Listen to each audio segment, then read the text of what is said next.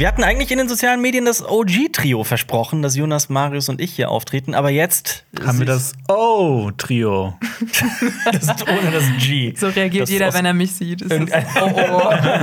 oh, oh. Äh, wir sind trotzdem äh, schön zu dritt. Hallo Xenia, wir sprechen Hallo. über Filme, Serien und ähm, anderen Nerd-Kram. Ich freue mich äh, so in dem, im letzten Jahr mit dem Wort Nerd an. Mein ganzes Leben lang habe ich irgendwie eine Aversion gegen dieses Wort gehabt. Mhm. Und ich weiß auch nicht, kann das auch nicht ganz begründen, warum. Und jetzt freunde ich mich wieder damit an. Ich mag Crack mehr. Also Crack. seit den Herr der Ringe-Folgen besprechen. Den Satz sollten wir so einfach so ne, Bitte nicht, an sich on it. rausschneiden. Das war ja von meinem kleinen Bruder, als wir damals Apropos Namen Crack.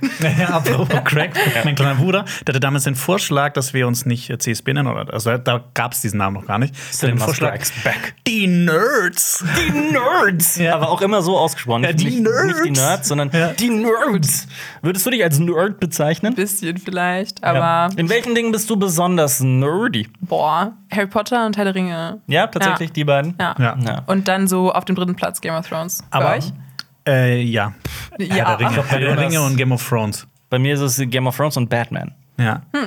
Aber Mhm. habt ihr auch sowas, wo ihr so nerdig seid? Star Das- Wars. Ich meine, wo ihr so vergessen. nerdig seid, wo ihr euch so denkt, so, ich weiß viel zu viel über sowas und ich kenne mich da viel zu gut aus. Weil ich ich, ich würde von mir behaupten, ich bin ein Waschmittel-Nerd. Ein Waschmittel-Nerd. Wa- Wie wird Krass. man zum Waschmittel-Nerd?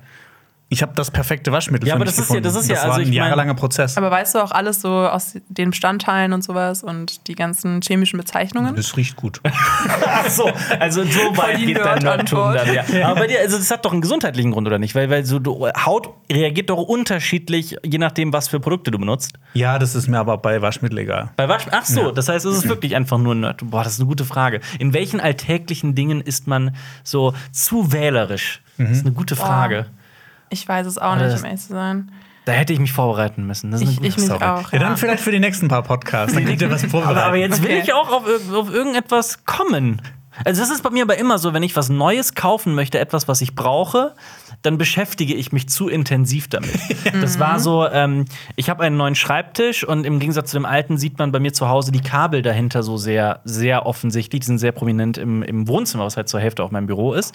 Ähm, und ich musste mich halt damit beschäftigen, so, ah, wie mache ich das Kabelmanagement? Wie schaffe ich das, dass es schön aussieht? Ich habe es jetzt hinbekommen, aber ich habe halt 17.000 Google-Seiten gelesen, wie man Kabelmanagement klug macht und welche Methoden es gibt. Von der Kabelschlange hin zum Kabelnetz, hin zum Kabelschlauch, hin zum Kabelkanal oder Kabellos? Kabel, ja, alles Mögliche. Krass, okay. Ja. Boah, ich weiß es nicht. Das Einzige, was mir jetzt eingefallen ist, ist Salatsoßen. Weil Ja. ich habe so Auch sehr, geil. sehr, sehr spezifische Vorstellungen von einer Salatsoße. Und ich hasse das, Hast du einen Shaker? Ja, habe ich natürlich. Ja, Das ist Standard. natürlich. Das ist das erste, was ich mir gekauft habe, als ich, mich da, als ich mir dachte, das Metier Salatsoße, da steige ich jetzt Jonas ein. Blick sagt schon, dass er keine Ahnung hat, wovon man Ja, redet. das, du musst das natürlich auch erstmal mischen und du kannst das natürlich nicht in der Bowl machen. Das heißt, du brauchst ein separates Gerät, den Also- Shaker. Also, du kannst das schon machen. Du kannst, ja, man kann das schon machen, aber mit so einem Shaker wird das Dressing einfach cremiger, schöner, leckerer. Ich bin auch so, also- Salatfan großer. ja, ich Meint auch ihr jetzt riesiger. nur das Dressing shaken oder zusammen mit Kann man dem beides. Salat? Geht Ja, beides. Aber ich okay. meistens immer das Dressing vorher Ja. Und dann kannst du da nämlich auch noch so andere Gewürze reintun. Genau. Und ich finde, was mich manchmal Das ist nervt. ein Shake. Gut, dann habe ich das auch. Okay. ähm, Ach, du wenn, shakest den aber auch, das Dressing. Ja, klar. Ja, okay. Ja, gut. Okay. So richtig so mit Elan. Ja, aber worin? Ich meine, ich habe halt wirklich einen Shaker, den du so zuschrauben kannst oben. Ja, also manche Leute nennen das halt auch einfach dann irgendwie so Schüssel mit Deckel oder sowas. Also du machst, du nimmst, du nimmst eine kleine Schüssel, machst dann einen Deckel drauf, das Dressing, das drin ist, Ja. das shakest du. Ja. Du schüttelst es. Okay, ja gut, ja, dann bist du ja auch schon Salat. Oder so eine hm, Dose. ah ja. Eine, ah, eine, eine Schokopaste oder was? Ja. So eine Schokopaste fürs Frühstücksbrot. Was? Das meinst du so eine, so eine Meinst du Nutella? Nein. Nein, ich, ich dachte jetzt, das Dose? Was für eine Marke Dose? mit Ich meinte, äh, die, ach, ich sag Tupperdose. Es gibt natürlich auch viele andere. Tupperdose, ach so. Es gibt noch von Ja. Rewe gibt's bestimmt auch was. von 100% Aldi. gibt's das, ja. Aber ja. so der typische Shaker ist ja so länglicher, ne? so, und so hoch. Aber ähm, ich finde, was, was eigentlich das Wichtigste ist, ist, dass man so eine Soße dann nicht. Also es gibt ja so ein Thema meistens im Salat. Also es gibt dann zum Beispiel einen italienischen Salat oder so einen asiatischen Salat. Bauernsalat. Einen Bauernsalat. Ja. Und ich finde, wenn du jetzt zum Beispiel auf einem Bauernsalat so Balsamico-Dressing drauf machst, geht gar nicht. ja, das ist. Ich finde das schön, Ja. dass das Aber versteht ein, ein. Salat hat Ey, ein ich Thema. esse, ich Finde esse wirklich, also es gibt, ähm, ich esse an mehr Tagen Salat als nicht. Also ich esse wirklich fast jeden Tag Salat. Ich liebe es mir abends so, das ist mein Snack. Ich liebe es mir abends Salat zu machen. Und das ist nicht aus irgendwie aus Diätgründen oder weil ich gesünder leben möchte, weil es mir einfach fucking gut schmeckt. Ich hasse dafür Obst.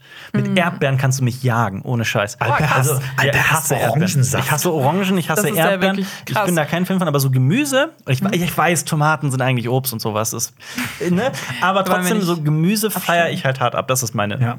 Sorry, Leute, fürs sagen. Abschweifen. Nein, kein Sorry, das ist doch sau interessant. Ja, mal Ich- was anderes. Ja, auf jeden Fall.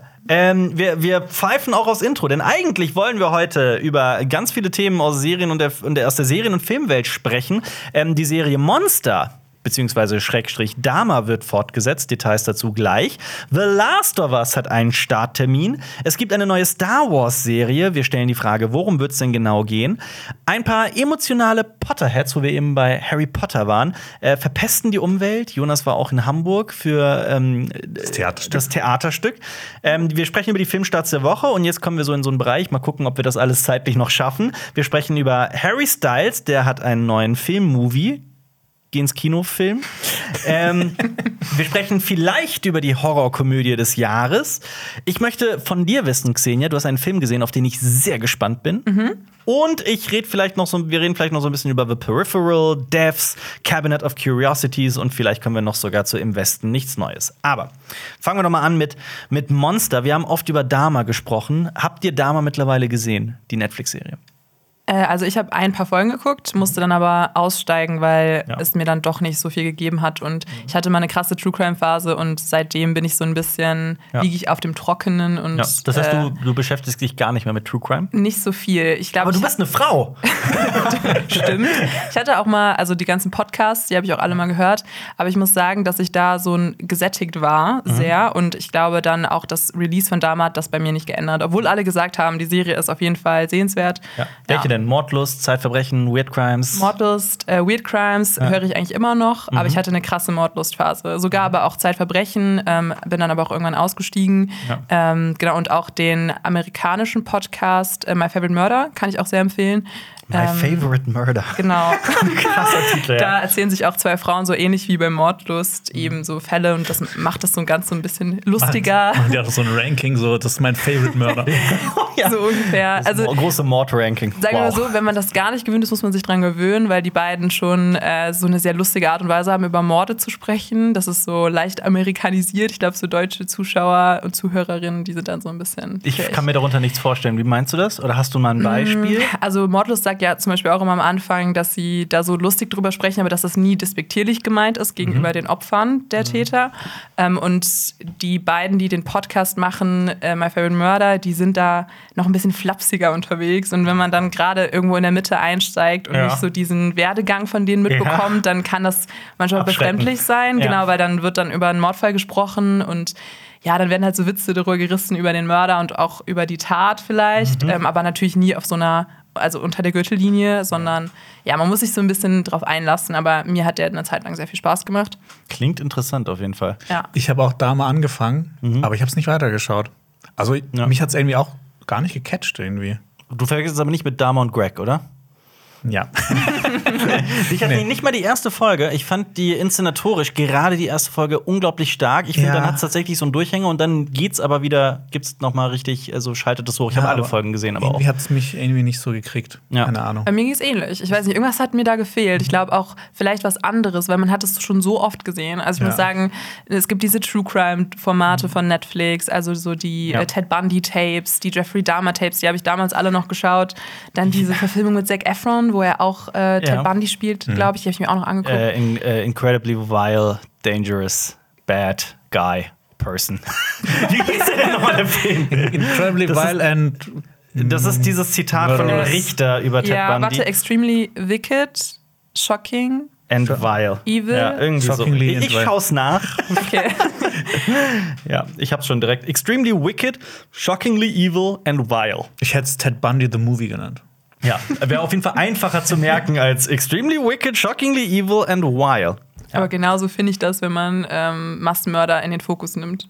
Es ist ja, also die, die, Serie Dama, wir haben schon mal einen sehr ausführlichen Podcast darüber gemacht. Äh, wir haben ja darüber gesprochen, dass das ein äh, Thema ist, das äußerst kritisch zu betrachten ist. Und ich bin ja auch sehr hin und her gerissen, was Dama angeht, weil ich halt das Schauspiel so gut finde und die Inszenierung. Aber angehörige Familien halt gesagt haben, für uns ist das überhaupt nicht in Ordnung, dass diese Serie produziert wird, dass Leute das noch mal gucken. Wir werden retraumatisiert und ähm, wir wurden nicht gefragt, ob das für uns überhaupt okay ist. Ja, und jetzt geht halt Netflix hin und kauft zwei weitere Staffeln vom Showrunner Ryan Murphy. Ähm, ich meine, ja, Dama heißt ja, das wissen viele nicht, heißt ja eigentlich Dama Monster, die Geschichte von Jeffrey Dahmer, weil unter diesem Ober Überbegriff Monster halt weitere Serien über andere, in Anführungsstrichen, Monster geplant sind. Ähm, und ja, also um wen es da gehen wird, das weiß man noch nicht. Ich persönlich halte den Clownkiller John Wayne Gacy so am wahrscheinlichsten, ohne jetzt zu spoilern, warum, weil in Dama wird das schon so ein bisschen, ne? Also es wirkt schon so, als würde da eine weitere Staffel irgendwie vorweggenommen werden. Ähm, ja, wie, wie, wie habt ihr das wahrgenommen, diese Neuigkeit? Also ich meine, mich hat es jetzt irgendwie nicht so gejuckt, weil. Weil du gut warst jetzt auch nicht damals nicht so drin. So, ja. Bei damals gecatcht. Aber es ist schon interessant, dass es jetzt so ein mega krasser Serienmörder Cinematic Universe irgendwie gibt. Mhm. Sehe ich irgendwie ähnlich. Ja. Ich glaube, was mich ein bisschen gestört hat, ohne jetzt die ganze Serie natürlich geschaut zu haben, da hm? äh, ohne Gewehr jetzt, was ich sage, aber ich glaube, die generelle Tendenz bei Netflix ist so, dass unter dem Deckmantel von so einem gesellschaftlichen Kommentar dann mhm. sowas verfilmt wird, wo man nicht ignorieren kann, dass damit doch so ein bisschen ein Spektakel mhm. aus Morden gemacht wird und obwohl dann vielleicht nicht mehr so dieses typische, wir konzentrieren uns nur auf den Mörder und es geht gar nicht um die Opfer, das wird ja. dann schon leicht umgekehrt. Aber ich finde, davon kann sich wahrscheinlich auch nicht Dama, also die Serie jetzt mhm. befreien, dass das da mitschwingt. Und ich glaube, da muss jeder für sich selber entscheiden, ob man das sich anschauen kann wo ist, oder nicht. Wo ist denn für euch die Grenze? Weil ich kann das zum Beispiel, also ich verstehe irgendwie beide Seiten. Ich finde es zum einen erschreckend, dass halt angehörige Familien nicht äh, in irgendeiner Form angefragt wurden und so weiter. Aber gleichzeitig stelle ich auch die Frage so, ähm, heißt das zum Beispiel, Beispiel auch im Umkehrschluss, dass kein Podcast, Podcast auf dieser Welt über diese Fälle berichten darf oder das irgendwie künstlerisch aufgreifen darf, ohne die Familien immer anzuschreiben.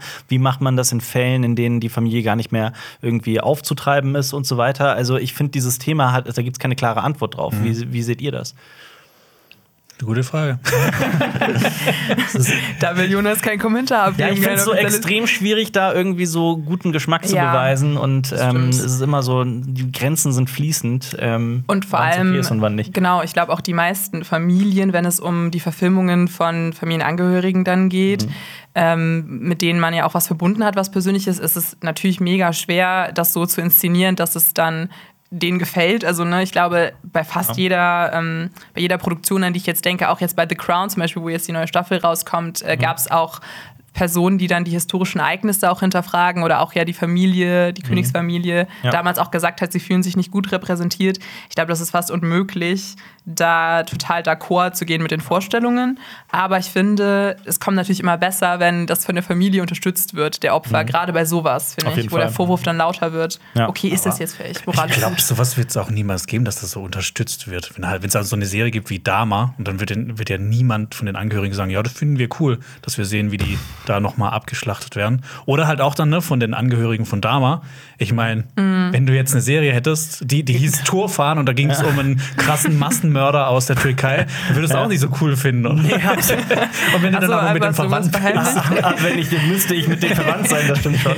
ähm, ja, nee, aber das ist ja auch die Frage. Also in dem Moment, in dem sich eine Familie irgendwie oder, oder eine angehörige Person dagegen stellt und das bis zu ihrem Lebensende gegen sämtliche künstlerische Aufarbeitung des Ganzen, heißt das dann im Umkehrschluss, dass man niemals eine Serie darüber machen darf und das ne, auf mhm. irgendeine Weise? Also deswegen, deswegen finde ich diese Frage einfach so unglaublich schwer zu beantworten. Denn wenn du jetzt auf den Instagram-Account von Netflix gehst, dann gibt es halt viele Leute, die Netflix vorwerfen, dass sie Menschen retraumatisieren aufgrund von Profitgier. Mhm. Ähm, ich finde, das ist super schwer, schwierig, schwierig zu beantworten, diese Frage und dieses Thema. Und vor allem, wenn man merkt, dass das so eine, eine Muster folgt, dass man immer das, diese selbe Logik anwendet und mhm. merkt, okay, das wird halt geklickt.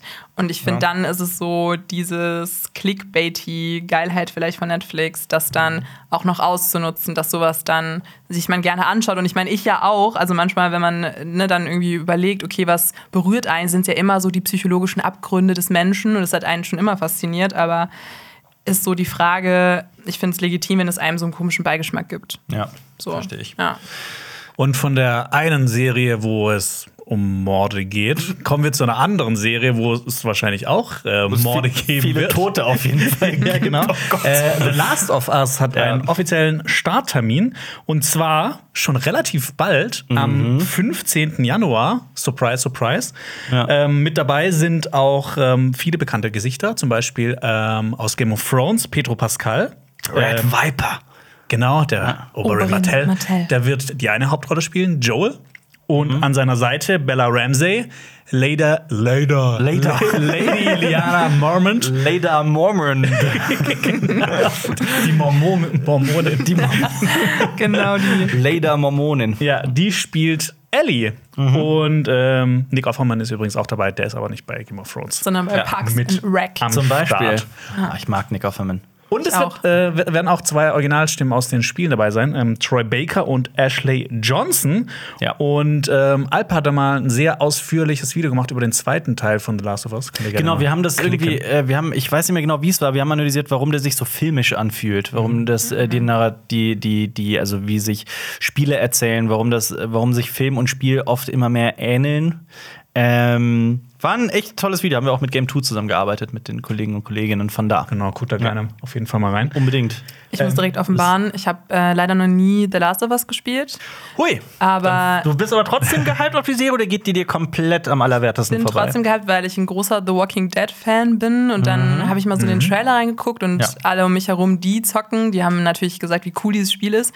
Und ähm, dann, als ich da gestern mit meinem Freund drüber geredet habe, durfte ich das sogar anzocken, den ersten Oh. Teil. Ja, also ich habe die ersten zehn Minuten. Wie du durftest, das klingt problematisch. Ja, ja, so, nee, nee, oh, nee. er hat's dir mal erlaubt. du durftest mal acht Minuten Oh lang die nein, Playstation ich muss, benutzen. Ich muss, ich muss äh, ihn jetzt reinwaschen. Nein, nein, er hat so gesagt, hä, wenn du das noch nie gespielt hast, mach das doch mal. Und ich fand es ziemlich cool. Also alleine den so ersten die, Teil gespielt oder den zweiten? äh, den ersten, Den ja. ersten. Also dann habe ich die Anfangssequenz und so weiter und ich fand Aber du hast allein jetzt wie von viel der davon Stimmung. gespielt? Zehn Minuten, eine Stunde? Ja, so 15 Minuten, 20 Minuten. Da passiert genau. schon einiges. Ja, das passiert schon einiges. Also so die Origin-Geschichte habe ich auf jeden Fall Ja. mitbekommen. Okay, dann, okay, dann fände ich es witzig, wenn du mal erklärst, worum es geht in The Last of Us. Kriegst du es hin? Oh Gott, okay. Also so wie ich das verstanden habe, geht es um also ein Zukunftsszenario, in dem ein Pilz die Menschheit befällt und in dem ähm, ein, die Hauptfigur Joel beauftragt wird, ähm, ein ein kleines Mädchen, also mit dem Namen Ellie, ähm, irgendwie zu schützen oder sie irgendwo hinzubringen. Genau. Genau, und ähm, ich weiß nicht, wie viel Was ich ist jetzt das schon spoilern. Besondere an ihr? Genau, also das so- kannst du, glaube ich, Das spoilern. kann, Das darf ist, ich ja. spoilern? Okay, ähm, sie ist immun gegen diesen Pilz. Genau. Und sie hat richtig große Ohren. Was?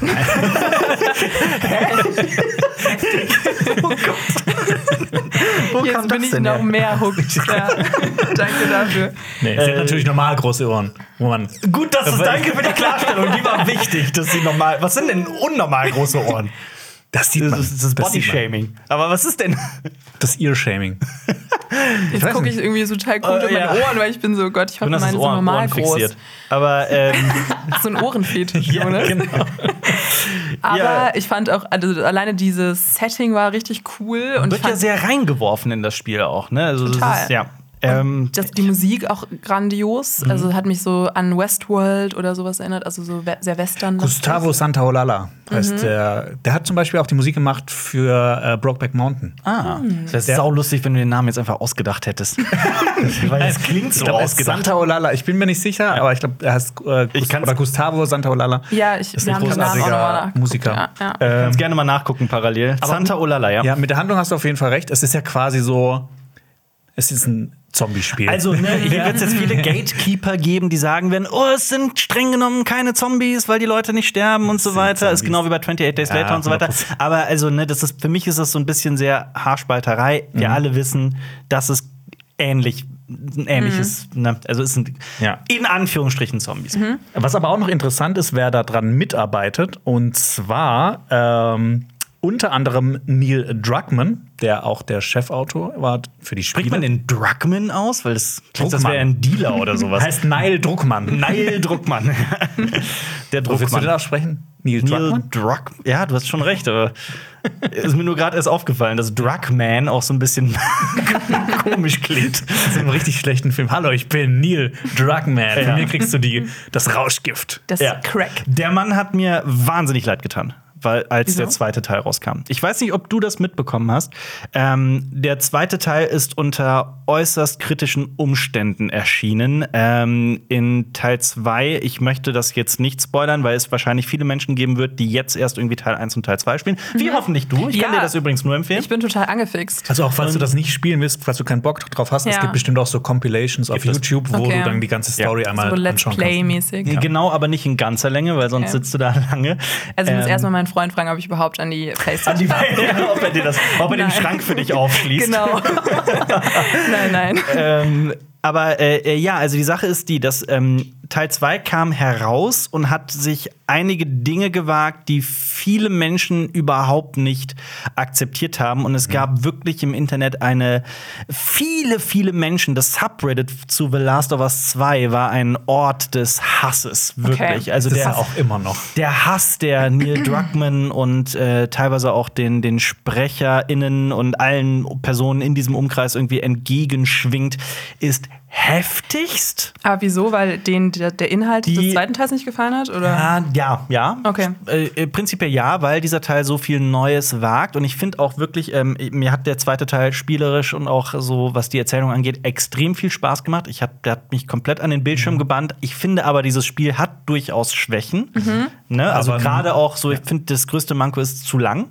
Aber ähm, also so ein Punkt war zum Beispiel, es gibt eine neue Figur, deren Name was Abby? Abby war es, glaube ich, ne, Abby. der Name Also Abby. die zweite Figur. Ja. Die, ähm, ähm, ja, also es ist, wenn man die Figur so sieht, ist es relativ schwer, sie ähm, so auf den ersten Blick einem Geschlecht zuzuordnen, sie so zu lesen, weil die doch sehr ähm, So äh, genderneutral ja, inszeniert ist. ja, ich, ich weiß nicht, ob Okay. die Figur sich selbst so versteht. Ich weiß auch gar nicht mehr, ob das in dem Spiel irgendwie eine Rolle spielt, aber man könnte sie so lesen. Okay. Auf jeden Fall. Ähm, und das ist vielen Menschen ist es so vorgekommen, als würde Neil Druckmann auf die Geschichte, auf die Handlung von The Last of Us pfeifen, um eben woke Themen in Anführungsstrichen irgendwie da in den Vordergrund zu rücken. Ich finde das gar nicht. Ich finde, dieses Spiel geht narrativ so ein paar sehr, sehr, sehr interessante Wege, auch gerade weil so die zweite Hälfte des Spiels die erste Hälfte so einmal komplett auf den Kopf stellt und da Ne? Und, und, und alles, was du so in der ersten Hälfte tust und die Leute umbringst und so weiter, dich in der zweiten Hälfte fragst, so, warum hast du das eigentlich getan? Und das finde ich so wahnsinnig spannend und interessant. Gleichzeitig ähm, sorgt es aber auch dafür, weil diese zweite Hälfte die erste Hälfte so eins zu eins spiegeln möchte, so ein bisschen, sorgt es auch ein bisschen dafür, dass die zweite Hälfte einfach zu lang ist. Okay. Ähm, das war so mein größtes Problem. Ich habe nur Ähm, gehört, dass er ja auch sehr viel auch ähm, positive Rezensionen bekommen hat, darüber, Ja. dass er so also sehr viel Repräsentation, glaube ich, in den zweiten Teil auch noch integriert hat. Ja, und gerade für die ja. Gaming-Szene, was so total neu ist. Genau, ne? und das ja. ist halt, und es gab halt weite Teile irgendwie bei unter, unter den unter Gamern und Gamerinnen, die damit überhaupt nicht einverstanden waren, die auch gesagt haben, boah, mach das doch bitte in irgendeiner anderen Spielreihe, nicht in The Last of Us. Ähm, das waren noch die nettesten Worte. Mhm. Und es gab halt, also Neil Druckmann hatte, hat Morddrohungen und sowas erhalten. Also es ging Ja. wirklich so Wow. komplett, also kilometerweit unter die Gürtellinie. Okay. Ähm, und das, Das waren halt, also auch bevor das Spiel rauskam, und ich war ziemlich gehypt auf The Last of Us 2. ne? Also ich habe The Last of Us gespielt und fand immer, dass es ein fantastisches Spiel ist. Ähm, und wenn du dann ins, Sub, ins offizielle Subreddit gegangen bist, du konntest da nicht rein. Das war ein, das war ein Minenfeld. Also was da Leute Ja. gepostet haben. Und die haben auch wirklich, die haben ganze Reviews geschrieben zu einem Spiel, warum das und das scheiße ist, anhand von Trailer-Material, o- bevor das Spiel überhaupt raus war. Und ähm, das Spiel kam irgendwie raus und war dann nach einer Stunde oder sowas, war schon die Metacritic-Bewertung unter den Nutzer, Nutzern und Nutzerinnen so extrem weit unten. Also das war einfach äh, sehr hässlich, was da Das stattfindet. ähnelt natürlich auch jetzt so Reviews wie bei Rings of Power oder so, ne, wo dann Fans ähm, ja die Serie dann schon canceln, bevor sie überhaupt richtig angelaufen ist. Mhm. Und wie sie dann canceln in den Folgenbesprechungen. Aber nachdem ihr die Folgen gesehen habt, das ist ja ein Genau, Unterschied. das also ist das ein ist ja, Unterschied, ja. ja. ich verstehe es auch, wenn man irgendwie The Last of Us 2 spielt und dann so sagt, ey, jetzt mal komplett vom politischen und so weiter, mal komplett unabhängig, ich finde, dieses Spiel hat Schwächen. Das finde ich nämlich auch. Ähm, Ich finde aber, trotzdem, dass beide Spiele für sich Meisterwerke sind. Beim ersten würde ich dir hundertprozentig zustimmen. Beim zweiten mit so einem, mit so einem Sternchen oben rechts dran. Aber äh, es ist auf jeden Fall ein, ein sehr einzigartiges Spiel, ja. Aber die Frage ist jetzt ja auch, ob das funktionieren kann. Ob Als diese, Serie? diese, diese, diese Portation von Portation? Von Adaption. Adaption Ja. von äh, ich bin heute Sprachfindungsstörung äh, von, von dem Spiel zur Serie, ob das funktionieren kann. Das ist eine sehr interessante Frage, ja. Bisher habe ich so gesehen in den Kommentaren zum Trailer, dass die meisten Fans den den Trailer auch auf jeden Fall feiern. Und Ja. ich fand, der hat die Stimmung ganz gut rübergebracht. Ja. Also für mich auf jeden Fall. Jetzt, ich kenne die Spiele nicht so gut ähm, Mhm. wie ihr beide jetzt, aber ich muss auch sagen, ich finde die Besetzung relativ äh, cool. Das ist die und Sache. treffend. Ja. Ähm, und ich kann mir schon gut vorstellen, dass das eine Serie sein kann, die vielleicht mal was anderes ausprobiert auch. Also die Mhm. diese Storyline nimmt, aber dann auch ne, diese Vater-Tochter-Beziehung, die ja richtig wichtig ist für Ja. das Franchise. Also korrigiert mich, wenn es anders ist, aber so habe ich das in, jetzt in empfangen. Anführungsstrichen, ne? Vater-Tochter-Beziehung. Genau, ja. in Anführungsstrichen Vater-Tochter-Beziehung, aber auch vielleicht so ein bisschen sich abgrenzt zu anderen Zombie-Szenarien, die wir kennen, ne? wie jetzt so The Walking Dead. Ich weiß jetzt nicht genau, was ihr sagen würdet, was jetzt so The Last of Us so speziell macht, im Gegensatz zu anderen. Boah, das ist eine schwierige ist eine Frage. schwierige Auf Frage. jeden Fall die Welt. Die Welt Ja. fühlt sich auch anders an als, als The Walking Dead. Also ich Und finde die halt, Infizierten auch. ich finde, das ist auch so ein Punkt, das muss die Serie auf jeden Fall schaffen. Was, was ich so großartig fand an den äh, Spielen, ist das, dieses äh, Environmental Storytelling. Genau. Also wenn du durch die Welt durchgehst und einfach so einen Ort siehst und du siehst dann einen Teddybär auf dem Boden liegen und danach äh, daneben noch irgendwie, keine Ahnung, so eine Decke und du, du in deinem Kopf passiert halt was. Du denkst Du dir, entdeckst, da ist ja. vielleicht irgendwie so ein Kind gestorben oder Du irgend sowas. entdeckst, du entdeckst Briefe, du entdeckst äh, äh, irgendwelche Kommentare an den Wänden und so weiter. Und je mehr Zeit du investierst in diese Welt, desto mehr wirst du auch dafür belohnt.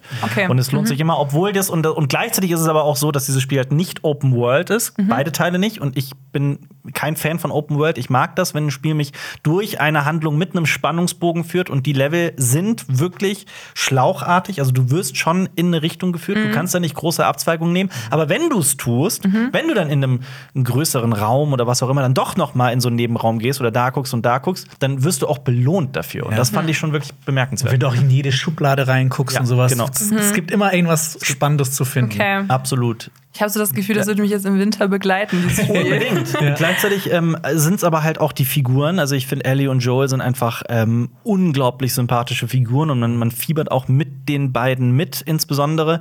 Ähm, und deswegen ist auch diese, dieses Casting von Pedro Pascal meiner Meinung nach auch so treffend. Ja. Also Joel ist so ein sehr besonderer Typ Mann und irgendwie habe ich das Gefühl, obwohl Pedro Pascal so vielleicht auf den ersten Blick ein anderer m- Typ ist. Und auch schon ein es- beschriebenes Blatt, muss ich ja, sagen, ja, für mich. Absolut. Ja. Das ist trotzdem irgendwie, ich sehe den komplett in dieser Rolle. Also ich sehe, dass, dass das klappen kann. Und Bella Ramsey sowieso, also im Game of Thrones hat sie mich komplett begeistert. Mich auch, ja. Unglaublich starke äh, äh, äh, Schauspielerin, jetzt schon in dem Alter. Wobei ich weiß gar nicht mehr, wie alt ist die denn mittlerweile?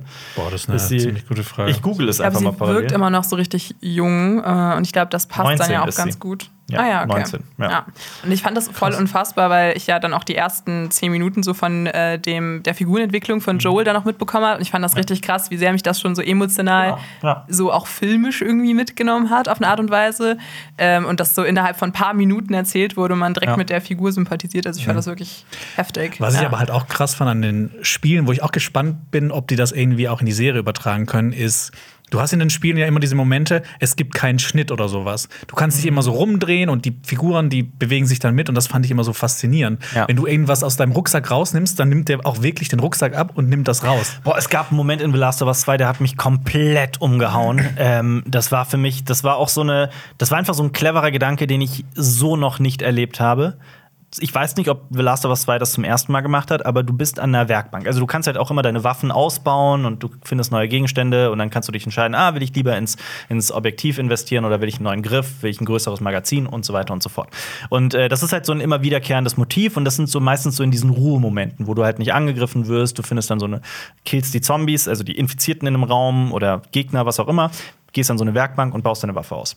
Die Clickers. Die Clickers, genau. Und du hast äh, in einem, in einem, also es gibt diesen Moment, wo du in einer Wohnung bist, in der es komplett ruhig ist und du bist halt in der Werkbank und ich stehe da und ich überlege gerade, ah, baue ich was auf. Und plötzlich wirst du angegriffen, weil die Leute, denen die Wohnung gehört, zurückkommen. Und das war der Schock meines Lebens. und plötzlich offenbart sich da so eine kleine Story mit denen und du musst dich da wehren. Und das war so krass. Das ist, Ja. Also für Spiele, für Spiele ist das mega besonders. Ich meine, in einem Film passiert ja sowas ständig. da Natürlich, kannst du, klar. kann man nicht damit rechnen. Der Jumpscare. Ja. Ja. Aber da, das war so, keine Ahnung, das war so, es, es war für mich so clever, weil es dieses, dieses, dieses Spielelement mal hinterfragt hat. So ist es eigentlich immer okay, dass der Mhm. Spieler oder die Spielerin immer wieder einfach einen Ruhemoment hat, wenn er oder sie dann die Waffe So ein ausbaut. Konventionsbruch, ja. Genau, genau, das ne? meine ich, ja. Das finde ich auch ähm, eines der geilsten Sachen an zum Beispiel Dead Space. Wenn Ja. du in einem Menü bist, du bist nicht in einem Menü, sondern du projizierst das Menü an die Wand. Ja. Und es kann jederzeit irgendwas kommen und kann dich angreifen. Ja, und vor allem auch Hm. je nachdem, wie die Lichtbedingungen und so weiter sind, in welchem Raum du stehst, kannst du auch Probleme haben, irgendwie das Menü zu erkennen und so weiter. Das fühlt Ja. sich dann alles so Ja. sehr irgendwie authentisch und real an. Das ist so sehr immersiv. Ähm, gleichzeitig wird die Serie aber meiner Meinung nach so die, die, die größte Schwierigkeit wird sein, diese Welt adäquat so gut wie die Spieler halt zu zeigen, weil du siehst halt, wie die Natur sich äh, riesige Städte, Metropolen halt zurückerobert hat und du siehst halt so Moos auf, auf Hochhäusern, das ist alles so weitläufig Ja. in so riesigen Supertotalen. Das muss die Serie schaffen. Da braucht man ein riesiges Budget für, glaube ich, oder Aber sehr gute Visual Effects. es- Aber es sieht schon gut aus. Also ich finde im Trailer. Im Trailer es gibt ja auch diese zwei, ähm, diese zwei Wolkenkratzer, die so ineinander gefallen sind. Ja. Ich glaube, das war im Trailer auch schon drin. Das gab es in den Spielen auch schon. Ja. Ja. Aber ich, Aber ne, das ich- musst du halt mal über eine ganze Staffel auch äh, aufrechterhalten, ne? Weil wenn du bei House of the Dragon oder sowas, ähm, kannst du auch einzelne Shots in den, in den Trailer packen. Sieht aus wie das beste CGI der Welt. Und dann musst du hast aber auch noch die anderen Szenen, die bei denen das halt nicht so überzeugt.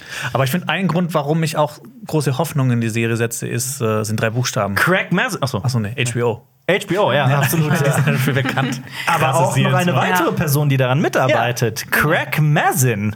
Nochmal Crack heute, ne? Nochmal. Der Craig. apropos, apropos Craig. Wer ist Craig Mazin? Äh, Craig Jonas. Mazin ist äh, unter anderem bekannt, jetzt so in äh, jüngster Verga- Vergangenheit, äh, durch Tschernobyl, durch die Serie, auch Lieb von ich. HBO. Der spielt in Mythic Quest mit. Er spielt auch in Mythic Quest mit. Ja. Und er ist eigentlich auch die Person, der wir auch dankbar sein können, dass es Game of Thrones gibt, wer der damals äh, die Serie. David Benioff und äh, DB Weiss gesprochen Ihre hat, gesagt Namen hat, sprechen wir nicht aus. die, die, D&D. äh, weil er mit denen gesprochen hat, gesagt hat, der Pilot ist scheiße. Ja, Das macht das mal neu. alles neu, erklärt das, erklärt dieses, erklärt Ja. jenes. Und es gibt ja auch Danke, ähm, Craig Mason. das Haus Mason. das Haus Mason, genau, ja, in of ihm. Stimmt. ihm zum Dank. Und Ja. äh, ich glaube, Hangover 2 und Hangover 3 hat er auch geschrieben. Und auch ein paar Scary Movie-Teile, oder? Ja, das glaube ich auch. Ja. Irgendwie so. Also wirklich ein, ein, ein großer Name. Bunter der- Hund. Ein bunter Hund. ähm, ja, und der ist, der ist, ich freue mich drauf. Ich freue mich sehr auf Last Freue of mich Us. auch mega. Ich mich auch. Und mal gucken, ob ich in ein paar Monaten dann auch noch mal mehr mitreden kann. Unbedingt. Ja. Ey, Ja. spiel auf jeden Fall äh, Teil 1 und dann direkt im Anschluss Teil 2, Okay. wenn, du's, Ja. wenn du darfst. Wenn Ja, du darfst. ich kläre das mal ab und dann komme ich nochmal drauf zurück. Ja. ähm, weitere große Namen spielen übrigens auch in einer neuen Star Wars-Serie mit. Mhm. Ich weiß nicht, ob ihr es mitbekommen habt. Ähm, also Andor habt ihr gesehen? Nee, was ist das? Andor? Ich hab's, ich hab's gesehen. Achso. Wobei, ich hab, wobei ich bin äh, erst ich habe die ersten acht Folgen gesehen. Die neunte fehlt mir gerade noch. Okay. Die neunte hast, die ist schon raus, ne? Äh, seit- das ja. weiß ich nicht. Ich habe ich hab aber auch noch die 10. gesehen. Dann habe ich sogar die letzten beiden, die muss ich dann irgendwie heute Abend Achso, die zehnte ist aber noch nicht raus. Ich habe nur die Ja. ersten neun Also gesehen. hin und, wir- hin und wieder bekommen wir so Screener und ähm, Ja, wir haben 11 Hast und du mir 12 nicht haben wir schon am? Montag. Ja, können wir 11 und 12 anschauen. ja wahrscheinlich schon irgendwie morgen die, die nächsten zwei und dann am Montag die letzten zwei. Seid ihr auch so begeistert wie ich? Weil ich bin ein großer Fan. Also bisher wirklich eines der besten Sachen, die ich aus dem Star Wars-Universum gesehen habe. Aber äh, also ich mich überrascht, dass du die Serie gucken durftest. das wird jetzt zum Running Gag. ne? Der Arme, ey. Der wird sich so denken, nein. Nee, äh, ich, ich bin, Du darfst nicht mehr mit denen drehen. genau. Also ich meine, es beginnt ja, das ist kein Spoiler, ganz, es beginnt ja mit einem Star Wars Bordell und einem Doppelmord vor diesem Star Wars Bordell. Und das zeigt ja schon, dass diese Serie anders ist. Ähm, und das holt mich irgendwie sehr ab. Endors ist. Endors, ja. Oder im, im Intro ist ja das, war das meins? Ne, das war Ich deins. glaube ne? nicht, sorry. Jetzt ist Äh, es so lautlos. Das war ein Freund, der hat das, professionell. der, der äh, Hört ihr so, ähm, ja, ja. Jetzt muss ich hier erstmal ein ich lese äh, mal an- Streitgespräch führen. Im Intro lese ich übrigens immer an dir. Weil das O ja so quasi, ne, invertiert ist. Wisst ihr, was ich meine? Du hast das A, N, D und das R und dann ist das O so invertiert, invertiert und das, das Innere ist dann dieselbe Farbe. Ich lese immer an dir. Das klingt wie so ein neuer Nicholas Sparks-Film. An, an dir. an dir, an dir, an dir, in dir und um dir. Ich finde es witziger, Bei dir. wenn die Serie wirklich Andy heißen würde. Andi, der Andi, die Figur heißt Andi. der Rebell. Ja, Andi, der Rebell. Das ist ja die deutsche Variante. Äh, nee, aber tatsächlich, ich fand so, ich fand anfangs, hatte, äh, also ich fand, mein einziger, mein größtes Manko war, dass die Serie ein bisschen zu langsam ist. So gerade in den ersten drei, vier Folgen. Ich finde, das hat sich mittlerweile komplett egalisiert. Ich Find finde auch, auch, der ähm, Mitte hat das so an Fahrt aufgenommen. Ja, auf ich war wirklich Fall. überrascht. Auch die letzten zwei Folgen haben mir so gut gefallen. Da kam noch so ein anderer Story-Strang. Hat die Staffel. Ein Midpoint, ja, Ja. genau. Und Der ist ziemlich krass hier und der ist sehr stark und das zeigt für mich ganz genau, wie, wie da, wie sowas dabei helfen kann, dass sowas nochmal komplett an Spannung aufbauen kann. das Auge, Ja. reden wir von der Ja. einen Folge. Ja, natürlich. Das war Ja. so eine gute Folge. Ja. Und da haben wir nämlich noch äh, bei Rings of Power drüber geredet, weil es da auch eine Folge gab, die das Auge hieß, die nicht so überzeugt hat. ähm, Aber Lenny und ich wollten eigentlich einen Podcast machen, wo wir nur über Endor sprechen. Wollt ihr mitmachen? Sollen wir den zu viert mal machen? Klingt so Oder schön. Zu, alle, zu- alle, zu alle, fünf. alle. ich würde sagen, ich schalte mich da nur ein über einen Anruf oder sowas. Mal Oder gucken. so. Ja. Wir, wir kriegen das schon irgendwie. Machen wir das vielleicht. Hast du Bock, den mitzumachen, Jonas? Ja, auf jeden Fall. zu Also ich ich habe Endor. mit äh, Lenny zusammen schon äh, mal so einen Ersteindruck gemacht, als die ersten drei Folgen draußen waren. Ja, ja, gut, dann machen wir den, das, das Gesamtfazit dazu. Cool. Aber ja, ich bin sehr angetan von Endor. Also, wenn ihr von Endo angetan seid, dann seid ihr vielleicht auch von The Acolyte angetan. Das ist nämlich eine kommende Star Wars-Serie, die jetzt bekannt gegeben wurde. Und ich frage dich jetzt bestimmt, was ist Acolyte? Das ist eine neue Live-Action-Serie, die im August 2023 starten soll. Und kurz. Ich weiß noch nicht, ob das bestätigt ist, aber ich glaube, es ist. Also Ah, Man okay. findet es schon so auf Seiten, teilweise August 23, aber ich glaube, offiziell bestätigt ist es, glaube ich, zu diesem Zeitpunkt noch nicht oder jetzt gerade passiert es irgendwie. Okay, alles klar. Auf jeden Fall irgendwann in den nächsten Monaten slash Jahren. Und es soll darum gehen, dass ein ehemaliger Padawan ähm, ihre alte Jedi-Meisterin trifft oder Jedi-Meister. Das ist auch noch nicht ganz klar, weil es noch nicht so viele Infos gibt. Ja. Was man aber weiß, ist, dass es in der Zeit der Hohen Republik spielt, also circa 200 Jahre vor Episode 1. Ähm, und es ist ein neues Setting, was jetzt Lucasfilm ähm, erst seit kurzem sozusagen erkundet. Ähm, und es soll so eine Art goldenes Zeitalter abbilden. Also das heißt, die Republik ist in äh, ihrer Höchstform und das Böse, also die Sith Lords sind sich erst am Formieren und darüber soll es so ein bisschen gehen. Also ich glaube, das ist so ein bisschen so das Ende dieser goldenen Zeit vor allem, so wie Ja. ich das verstanden habe, Ja. geht so in die Richtung Mystery Thriller. Ähm, und die Showrunnerin Leslie Headland möchte wohl, deswegen ist es wahrscheinlich auch eher Jedi-Meisterin, weil ähm, hier sollen wohl sehr viele Frauen in den Vordergrund gerückt werden. Ähm, und sie möchte wohl ganz viel Neues erzählen, wird immer wieder gesagt. Ja, Und das und- ist spannend. Neu ist ja auch dann jetzt die Bekanntgabe des Casts. Also Amanda Stenberg, die kennt man ja zum Beispiel aus Bodies, Bodies, Bodies jetzt erst zuletzt oder auch The Hate You Give, die spielt die Hauptrolle. Und äh, Lee Young Ye, das ist der Hauptdarsteller von Squid Game. Der spielt nämlich sozusagen ihren, ja, weiß ich nicht, wahrscheinlich irgendwie so eine Art Mentorfigur, weil er äh, eine ältere Rolle verkörpert. Und auch zum Beispiel Jodie Turner-Smith, die hat in Queen und Slim mitgespielt, ähm, aber auch Carrie Ann Moss Trinity. Genau, Trinity Ja. als Matrix spielt mit. Und Dean Charles Chapman, der hat ja auch Tommen in Game of Thrones Genau. gespielt. Und äh, ähm, Daphne Keen spielt auch mit. Laura in Logan. Ähm, Also wirklich ein interessanter. ja, das Mädchen aus Logan. Ah, das die ist, Kleine, Ja, okay. ja, natürlich, ja. Ähm, von daher, also wirklich ein interessanter Cast und ich bin sehr gespannt auf die Serie. Also ich habe das Gefühl, so Endor hat vielleicht so ein bisschen. Andi.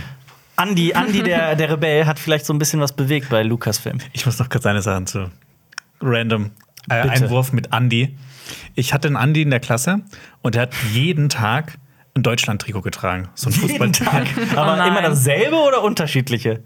Weil bin mir- dasselbe ich irgendwann fängt ja an nicht zu miefen. Aber, so Aber das- unterschrieben von so der, der, der Bundes. Hey, das war einfach so ein ganz Okay. normales Trikot. Warte mal, wel- welche Klasse reden wir? So, also ich fände so erste, zweite fände ich total Nee. süß. Zehnte, elfte, zwölfte, das hat sich so durchgezogen, auch durch die Oberstufe. Okay. Und Oh. Der hat das so oft angehabt, dass er irgendwann von allen nur noch Deutschland Andreas genannt wurde. Deutschland Andreas. Oder irgendwann wurde, er nur noch, Spitzname. irgendwann wurde er noch Schlandi genannt. das ist auch geil. Ja, Schlandi ist ein bisschen griffiger als Deutschlandreas. das war besser vorhin, der heißt Aber ich fand, das ist einer der cleversten Spitznamen, die ich jemals gehört habe. Deutschlandreas? Andreas. Ich finde Schlandreas noch Schlandi ist besser. schon der Schlandreas. Ja. Grüße gehen raus. Schlandi. Äh, aber äh, also glaubt ihr auch, dass Endor so der Erfolg und die und die, ich meine, das ist ja auch wieder eine Serie, die nach Obi-Wan Kenobi und äh, Boba Fett, die so viel gescholten wurden, ähm, die jetzt mal wieder so von allen eigentlich Lob bekommt, also gefühlt.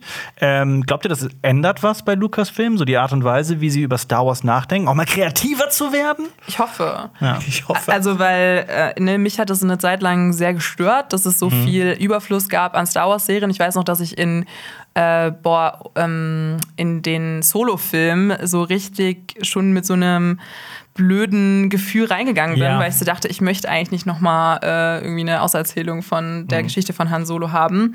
Und ich glaube, seit ähm, Andor bin ich jetzt so ein bisschen wieder gehypt. Ja, die Galaxis ist so riesig, müsst ihr immer wieder die Vorgeschichten und Nachgeschichten von irgendwelchen Figuren erzählen. Warum könnt ihr da nicht ein bisschen Kreativität zeigen?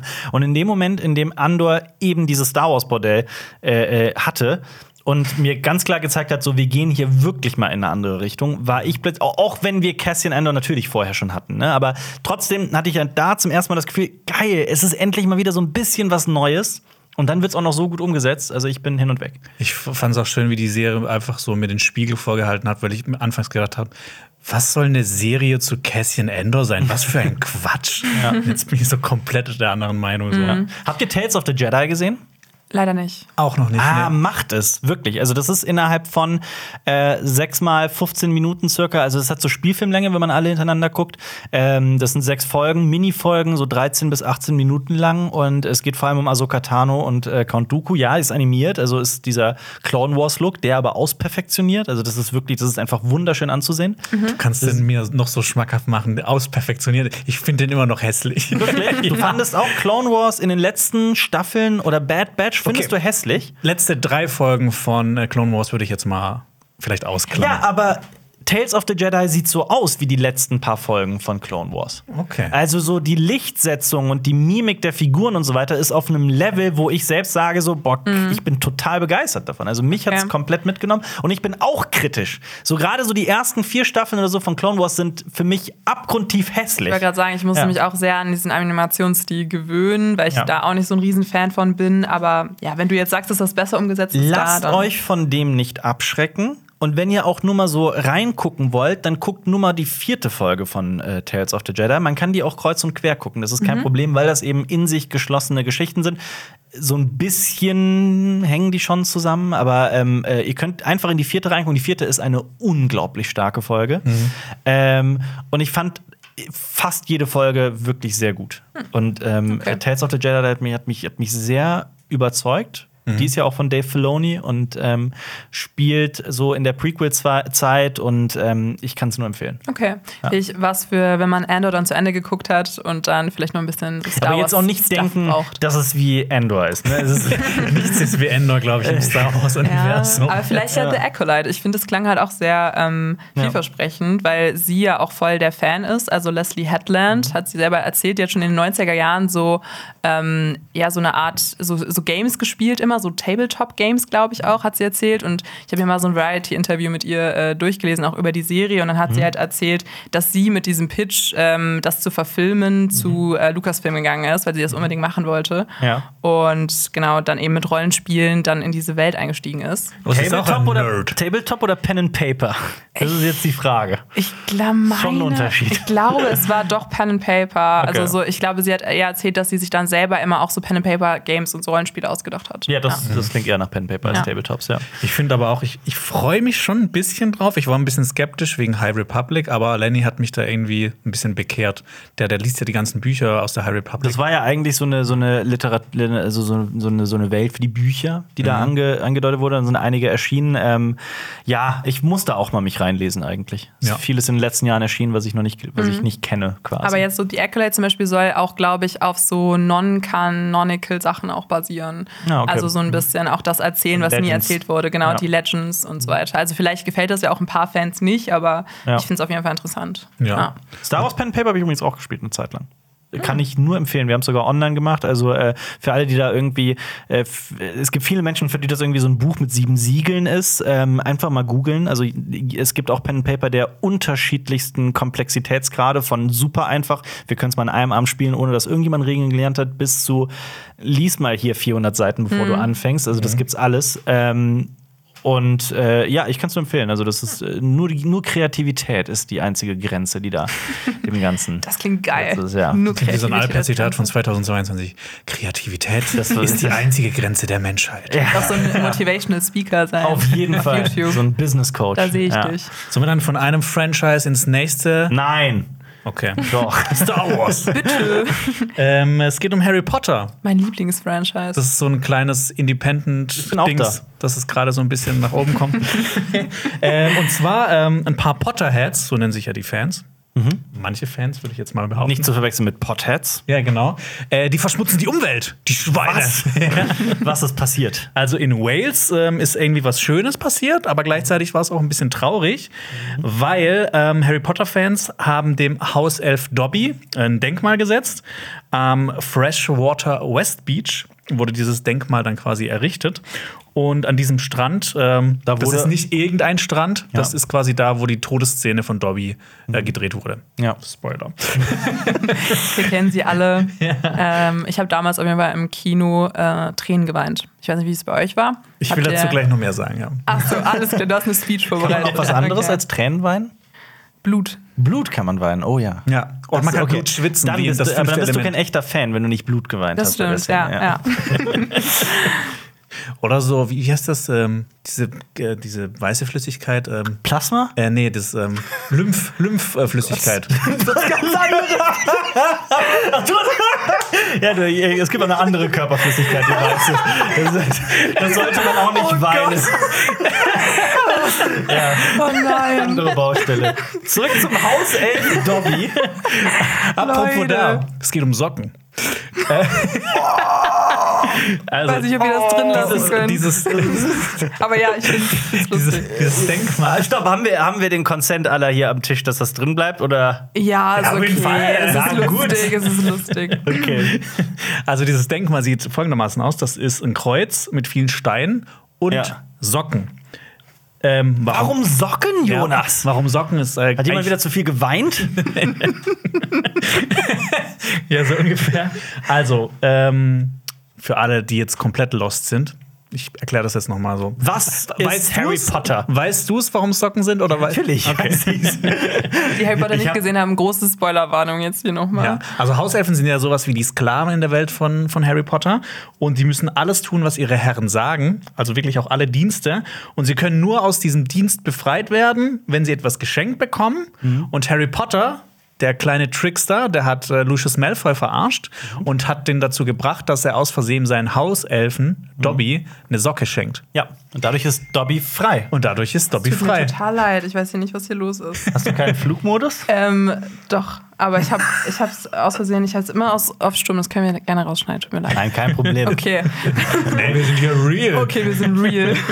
Genau, und ähm, diese Socken sind eben auch ein Problem, weil äh, die New York Times hat berichtet, dass es einfach zu viele sind. Es sind zu viele Socken an diesem, an diesem Denkmal. Ich hätte niemals gedacht, dass ich so einen Satz sagen würde. Crazy, ne? Und äh, die gemeinnützige Organisation äh, National Trust hat das acht Monate beobachtet und folgert daraus, Gegenstände wie Socken gelangen ins Meer und gefährden Wildtiere. Der Trust bittet alle, keine Socken mehr abzulegen, sondern nur noch Fotos zu machen, um die Natur zu schützen. Was meint ihr dazu?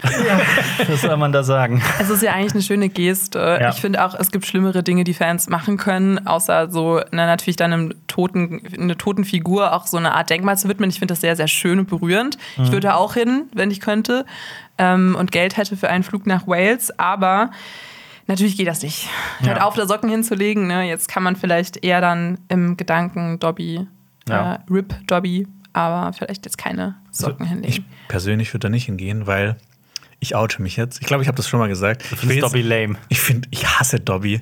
Ich habe mich gefreut, als er gestorben ist. Oh Gott, ich hasse wirklich Dobby. Boah, ich ich hasse weiß nicht, alles, ob was ich- mit den Elfen zu tun hat. Ob ich das hier jetzt so stehen lasse. fucking Ich bin Hauselfen. wirklich entsetzt. Und das Schlimmste fand ich in den Büchern, dieses, dieser Fuck mit, mit Hermine, mit, den, mit Belfa. Äh, B- das hat mich so B.L.R.. genervt. Ja. Das ist wirklich, das ist eines der das ist ziviler Ungehorsam und hier politische Organisationen, die hier für die Rechte von Hauselfen kämpfen. Ich finde das schon jetzt mehr als ein Hot Take, dass du das jetzt so behauptest. Alper, wie geht's ist dir? entlarvt. nervend ist das. Ja, ich weiß nicht, So, Menschen. Ich, ich, wäre, ich wäre schockiert, wenn Harry Potter mich interessieren würde. Ja, nee, äh, also- ich ich, ich habe mich schon oft genug geoutet. Harry Potter ist nicht mein Franchise. Also würdest du auch nicht äh, deine Socke an Auf, dem also nein, ich Denkmal würde ich würd, ich würd sehr, sehr, sehr gerne mal nach Wales reisen und diesen Strand würde ich extrem gerne mal bereisen. Ist auch sehr, sehr schön da, also habe ich mir sagen lassen. glaube ich sofort. ähm, ich würde allgemein da gerne viel mehr sehen, aber jetzt nicht deswegen. Okay, gut, ich bin halt mit Harry Potter aufgewachsen. Ich habe ein Harry Potter Tattoo. Ich kann mich da jetzt nicht mehr aus der Fähre ziehen und behaupten, ich wäre jetzt kein großer Fan. Ähm, ich, das hat auch in den letzten Jahren bei mir ein bisschen nachgelassen. Ich bin ehrlich, aber ähm, ich finde, die Filme haben so einen äh, speziellen Platz in meinem Herzen, dass ich glaube ich, dass der Tod von Dobby mich, glaube ich, immer berühren wird. Ähm, Ich auch Darf positiv. man, darf man, oh Gott, ich gehe gleich, ich stehe gleich aus Protest auf. darf man denn fragen, was für ein Harry Potter-Tattoo du hast? Äh, ich habe das Heiligstümer des Fürstezeichen, das äh, Basic-Tattoo, was man haben kann. Ähm, und da drum ist so ein Schnatz. Ja, genau. Also Fällt ist jetzt nicht sehr always. originell. Genau, always. Oder ähm, Always ein. Ultra. Äh, ich will jetzt niemanden auch beleidigen, der, die das Tattoo auch hat, weil ich habe mir das damals ja auch stechen lassen ähm, und ich war überzeugt davon und das ist auch immer noch ein Teil meines Lebens. Aber ja, ich glaube, ich würde heute mir das vielleicht nicht mehr unbedingt tätowieren. Ja. Okay. Ähm, ja, habt ihr, ich, ich habe mich sowieso mal gefragt, habt ihr schon mal ein, ein, eine Location? Es gibt ja viele Menschen, die irgendwie nach Dubrovnik oder sowas fahren, um sich Game of Thrones äh, Sets anzugucken, also Locations anzugucken. Ähm, seid ihr schon mal irgendwo an einen Ort gefahren, nur gezielt, um da nach Film- und Serienlocations zu gucken? Also ich war ähm, mal in Amerika für drei Monate und dann bin ich extra, als ich in Los Angeles war, natürlich zu dem Griffith Observatory gefahren, Oh, wegen cool, der das La La Land. Planetarium, ja. Genau, das Planetarium wegen der La La Land Szene. Klar, das ist natürlich auch eine Attraktion, unabhängig von dem Film, aber ähm, ich finde, der Film hat ja diese LA-Atmosphäre sehr schön eingefangen. Ja. Ja. Und ihr? Ich, ich wäre fast mal ein paar Sets gewesen von Game of Thrones. Das habe ich Mhm. zum Gebur Geburtstag geschenkt bekommen. Aber dann kam leider Corona, ne? Ja, dazwischen. ich erinnere also ich wäre eigentlich in ja. Nordirland gewesen. Ja, absolut. Mich Auch so eine Tour mit dann so, so Leuten, die dann, dann zeigen, hier, da wurde das gefilmt, bla bla bla. Aber ist leider ähm, Ich erinnere mich noch daran, dass deine Freundin mich äh, g- äh, angeschrieben hat, gefragt hat, glaubst du, Jonas würde sich darüber freuen oder so? Und er hat gesagt, aber, pff, Ganz ehrlich, Ja. Ganz ehrlich, ich habe mich schon mega drüber gefreut, weil die es auch mega krass gemacht hat. Die hat so ein Ding gebastelt mit einem Drachenei drin. Cool. Also so, okay, das so, ist so schon sehr, richtig sehr cool, cool. gemacht. Ich habe mich mega gefreut, aber das war halt zu so einer Zeit auch, ne? Das war so Mhm. ein paar Monate, nachdem die achte Staffel durch war. Und ich war schon so wieder ein bisschen so, ich habe mich ein bisschen von Game of Thrones entfernt. Mhm. Aber wenn ich das jetzt machen würde, jetzt bin ich wieder mega hyped. stimmt. Boah, ein bisschen off-topic, Ich aber ich habe. Achso, Ja. willst du gerne? Nö, ich hab's auch mal gemacht, so Locations abklappern. Aber Ja, jetzt bin cool. ich auch zu neugierig, was du erzählen möchtest. Ähm, ich wollte nur da einhaken, weil ich habe auch mal ein sehr cooles Game of Thrones Geschenk bekommen von zwei Freunden. Kurzer Shoutout an Eva und David. Die haben mir ein Eva und David. Ja, Ah, wuh. coole Leute. Äh, die haben mir so einen Comic gezeichnet, in Ja. der ich in Game of Thrones mitspiele und sozusagen äh, die, also ein alternatives Ende zur achten Staffel, wo ich dann äh, Jon Snow heirate und wir Oh, gemeinsam auf dem Thron schön. sitzen. Ja. Aber jetzt, jetzt Und du du ja durftest es behalten? ich durfte es behalten, ja. aber jetzt willst du ja lieber Damon heiraten. Das stimmt, ja. Also, na, vielleicht obwohl. Uiuiui. Also aktuell nach den paar letzten Folgen vielleicht nicht mehr. Bis Ja. zur Hälfte der, äh, der ersten Genau, Staffel. bis zur Hälfte der ersten Staffel, ja. Ich, ähm, ich, ich meine, das wird jetzt so ein bisschen sehr privilegiert klingen und das ist es sicherlich. Ähm, ich habe ich mal. esse gerne Gold. Ja. Das ist dieser Podcast, Ich oh komme aus einem Austin Powers Film. Ähm, nee, ich äh, durfte mal ähm, zu einem Film, nämlich zu einem random, zu dem randomsten Film, den man sich vorstellen kann, nämlich äh, The Walk. Der Film Ach, von, das, ähm, ja. von, von äh, Robert Zemeckis. Ähm, mit äh, Joseph Gordon-Levitt, wo der, wo es um den Typen geht, den es halt wirklich gab, der über die, äh, die, da wurde zwischen den Twin Towern eine Schnur gespannt und der ist da ohne jeglichen Schutz einfach drüber gelaufen. Ne? Ah ja, mhm, den ähm, Fall in hunderten Metern Höhe. Und genau, der Film hat, die haben dazu ein paar Pressevertreter, so ein paar Filmkanäle und äh, Influencer und Influencerinnen und so weiter eingeladen nach äh, Sizilien, nach Catania, in die Stadt da im Nordosten, wo man, ähm, wo so eine Slackline-WM veranstaltet wurde, Mhm. weil das ja im Prinzip wie The Walk ist. Man rennt über eine Schnur, ne? Und haben uns dann auch gefragt, so, hey, äh, wollt ihr hier drei Tage, vier Tage nach äh, Sizilien kommen und da Cool. ähm, euch den Film angucken und so weiter und mit uns darüber sprechen. In Catania war das? Ja. War die Mutter von Nina Chuba auch Ja, da? ich, hab, ich war in ihrer Villa am, Ah, an der ja, Küste. Ja. alles klar. Ähm, ich kann übrigens ähm, sagen, äh, also ne, ich weiß so, ich war damals schon so, boah, krass, mega gerne, bin mega happy. Ich weiß, wie krass First World mäßig das klingt. Äh, ich war absolut begeistert von Sizilien. Es war vielleicht der schönste Ort, an dem ich jemals war. Es ist wirklich, ich war so hin und weg von der Schönheit dieses, dieses, diese, dieser Insel. Ist es eine Insel? Ich glaube, es ist eine Insel. Ja. Äh, das ist so diese Spitze vom Stiefel von Italien. Ja, ja. Und ähm, wir sind da auch tatsächlich äh, sogar mit einem Auto dann die, die Ostküste so entlang gefahren, haben so ganz viele verschiedene Dörfer angesehen, unter anderem so mit eins der größten touristisch beliebtesten Taormina. Mhm. Ähm, und das waren genauso die Dörfer, in denen der Pate gedreht wurde. Und Oh, ein cool. Dorf, Savoca war das, glaube ich, hatte sogar die, ne, so, eine, so eine Statue von äh, Francis Ford Coppola, dem Regisseur von Der Pate. Ähm, und ich habe auch, wir haben das in unserem Video auch eingebaut. Ich stand zum Beispiel in der Kirche, in der ähm, Michael Corleone heiratet, äh, habe so verschiedene Plätze wiedererkannt aus dem Film. Und ich bin großer Der Pate-Fan. Für mich ist es einer der besten Filme, die je gemacht wurden. Äh, und das war ein so richtiger, krasser Fanboy-Moment teilweise. Das ist cool. Und plus, du sitzt halt dann da irgendwo in so einer Trattoria und blickst auf das Mittelmeer hinaus, auf Mhm. so einem Berg, in so einem kleinen Dorf, umgeben von Wäldern. Also ich kann das nur empfehlen, wenn man Und das Geld dafür Gold. hat. Und ist dann Gold, genau. Und das waren auf jeden Fall so mit, das war vielleicht so mit einer der schönsten Reisen, die ich hier gemacht habe. Ich finde, Italien hat ja eh so eine Atmosphäre und dann auch noch mal so dieser der Pate-Vibe. Also Ja. kann ich total verstehen. Ja. Ich habe ähm, ich habe letzte vorletzte Woche habe ich auch eine Reise gemacht und zwar nach Hamburg. Wo wir gerade noch bei Harry Potter sind und habe mir das Harry Potter Theaterstück angeschaut und da wollte ich auch mal kurz mit euch drüber reden. The Cursed Child. The Cursed Child, das verwunschene Kind. Ja. Ich bin ja, ich sage ja immer, das ist nicht Kan Kanon. Diese, Darf ich euch was diese fragen? Erzählung. Als jemand, der Harry Potter ich habe, glaube ich, ich meine, ich oute mich hier. Viele werden jetzt total schockiert sein. Ich habe nur die ersten beiden Bücher gelesen. So, weiter wollte ich auch gar Aber die nicht. Filme hast du alle geschaut. die Filme habe ich alle geschaut, auch das war auch mal mehrmals. eine, eine Special-Reihe. Genau, gehabt. genau. Ja. Das war dann so mein, mein, weil wir wurden immer gefragt, macht mal Harry Potter Videos. Das war dann so mein Geschenk an die Community. ne?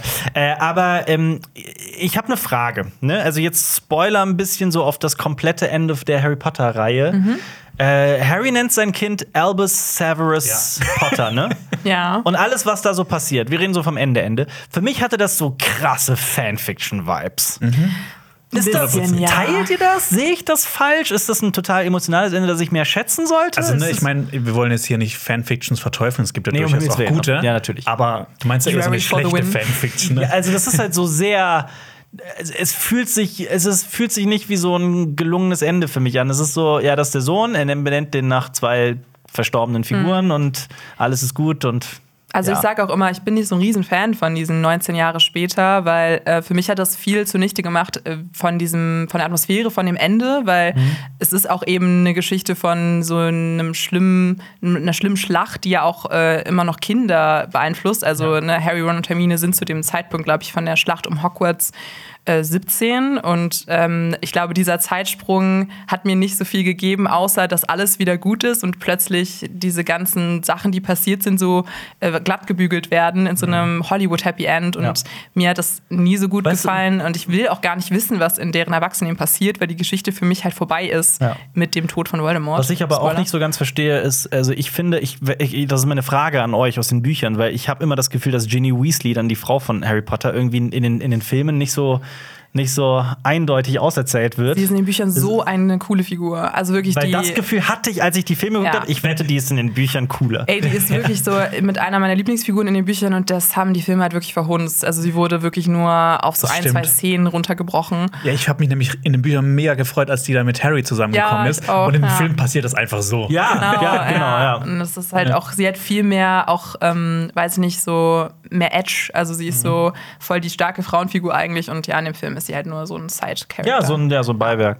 Ja. Und Cursed Child, wie ist das? Also, das spielt auch 19 Jahre nach dem letzten Harry Potter-Teil. Ja. Alles ist gut.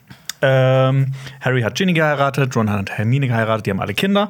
Und Harry hat eben diesen Sohn, also er hat zwei Söhne, äh, und einer heißt Albus Severus Der andere nicht auch so ein bescheuerten James. Die heißen halt alle wie so Ja, ja, wie die, wie, ähm, ja. ja. ne, wichtige Figuren in Harrys Leben. Ja. Ich habe auch mal irgendwie so ein Meme gesehen, so dass Ginny halt auch gar nichts mitzumelden hat bei den Namen, weil das ist irgendwie so, weißt du, so die heißen ja. alle wie seine Eltern, wie Ja. seine fucking Lehrer. Und sie ist Ja, so, wieso soll ich absolut. mein Kind Albus Severus nennen? Ich kenne diese Person nicht. Ja. Ja, gut, schon ein bisschen, Äh, aber. ja, genau, das ist so eigentlich alles beim Alten. Das Ding ist nur, dass sein Sohn so gar nicht nach ihm kommt. Ähm, der ist Mhm. Ist so ein- mehr so ein das- Draufgänger, oder wie kann ich nee, das, das komplette Gegenteil von Harry Potter. Der ist nicht, der ist nicht wirklich. Der kann nicht richtig gut zaubern. Mhm. Der äh, wird äh, auch in der Schule zu Slytherin reingewählt. Ach was, okay. Und er freundet sich an mit ähm, Scorpius Malfoy. Also dem Sohn von Draco Malfoy. ja, den Sohn von. Ich finde auch Scorpius ist ein Scorpius. toller Name. Geiler Ja. Name. Und mehr will ich jetzt über die Handlung nicht sagen. Ähm, das Theaterstück an sich fand ich so produktionstechnisch, das war krank. Also sowas habe ich noch nie gesehen. Ich bin nicht oft in Theaterstücken.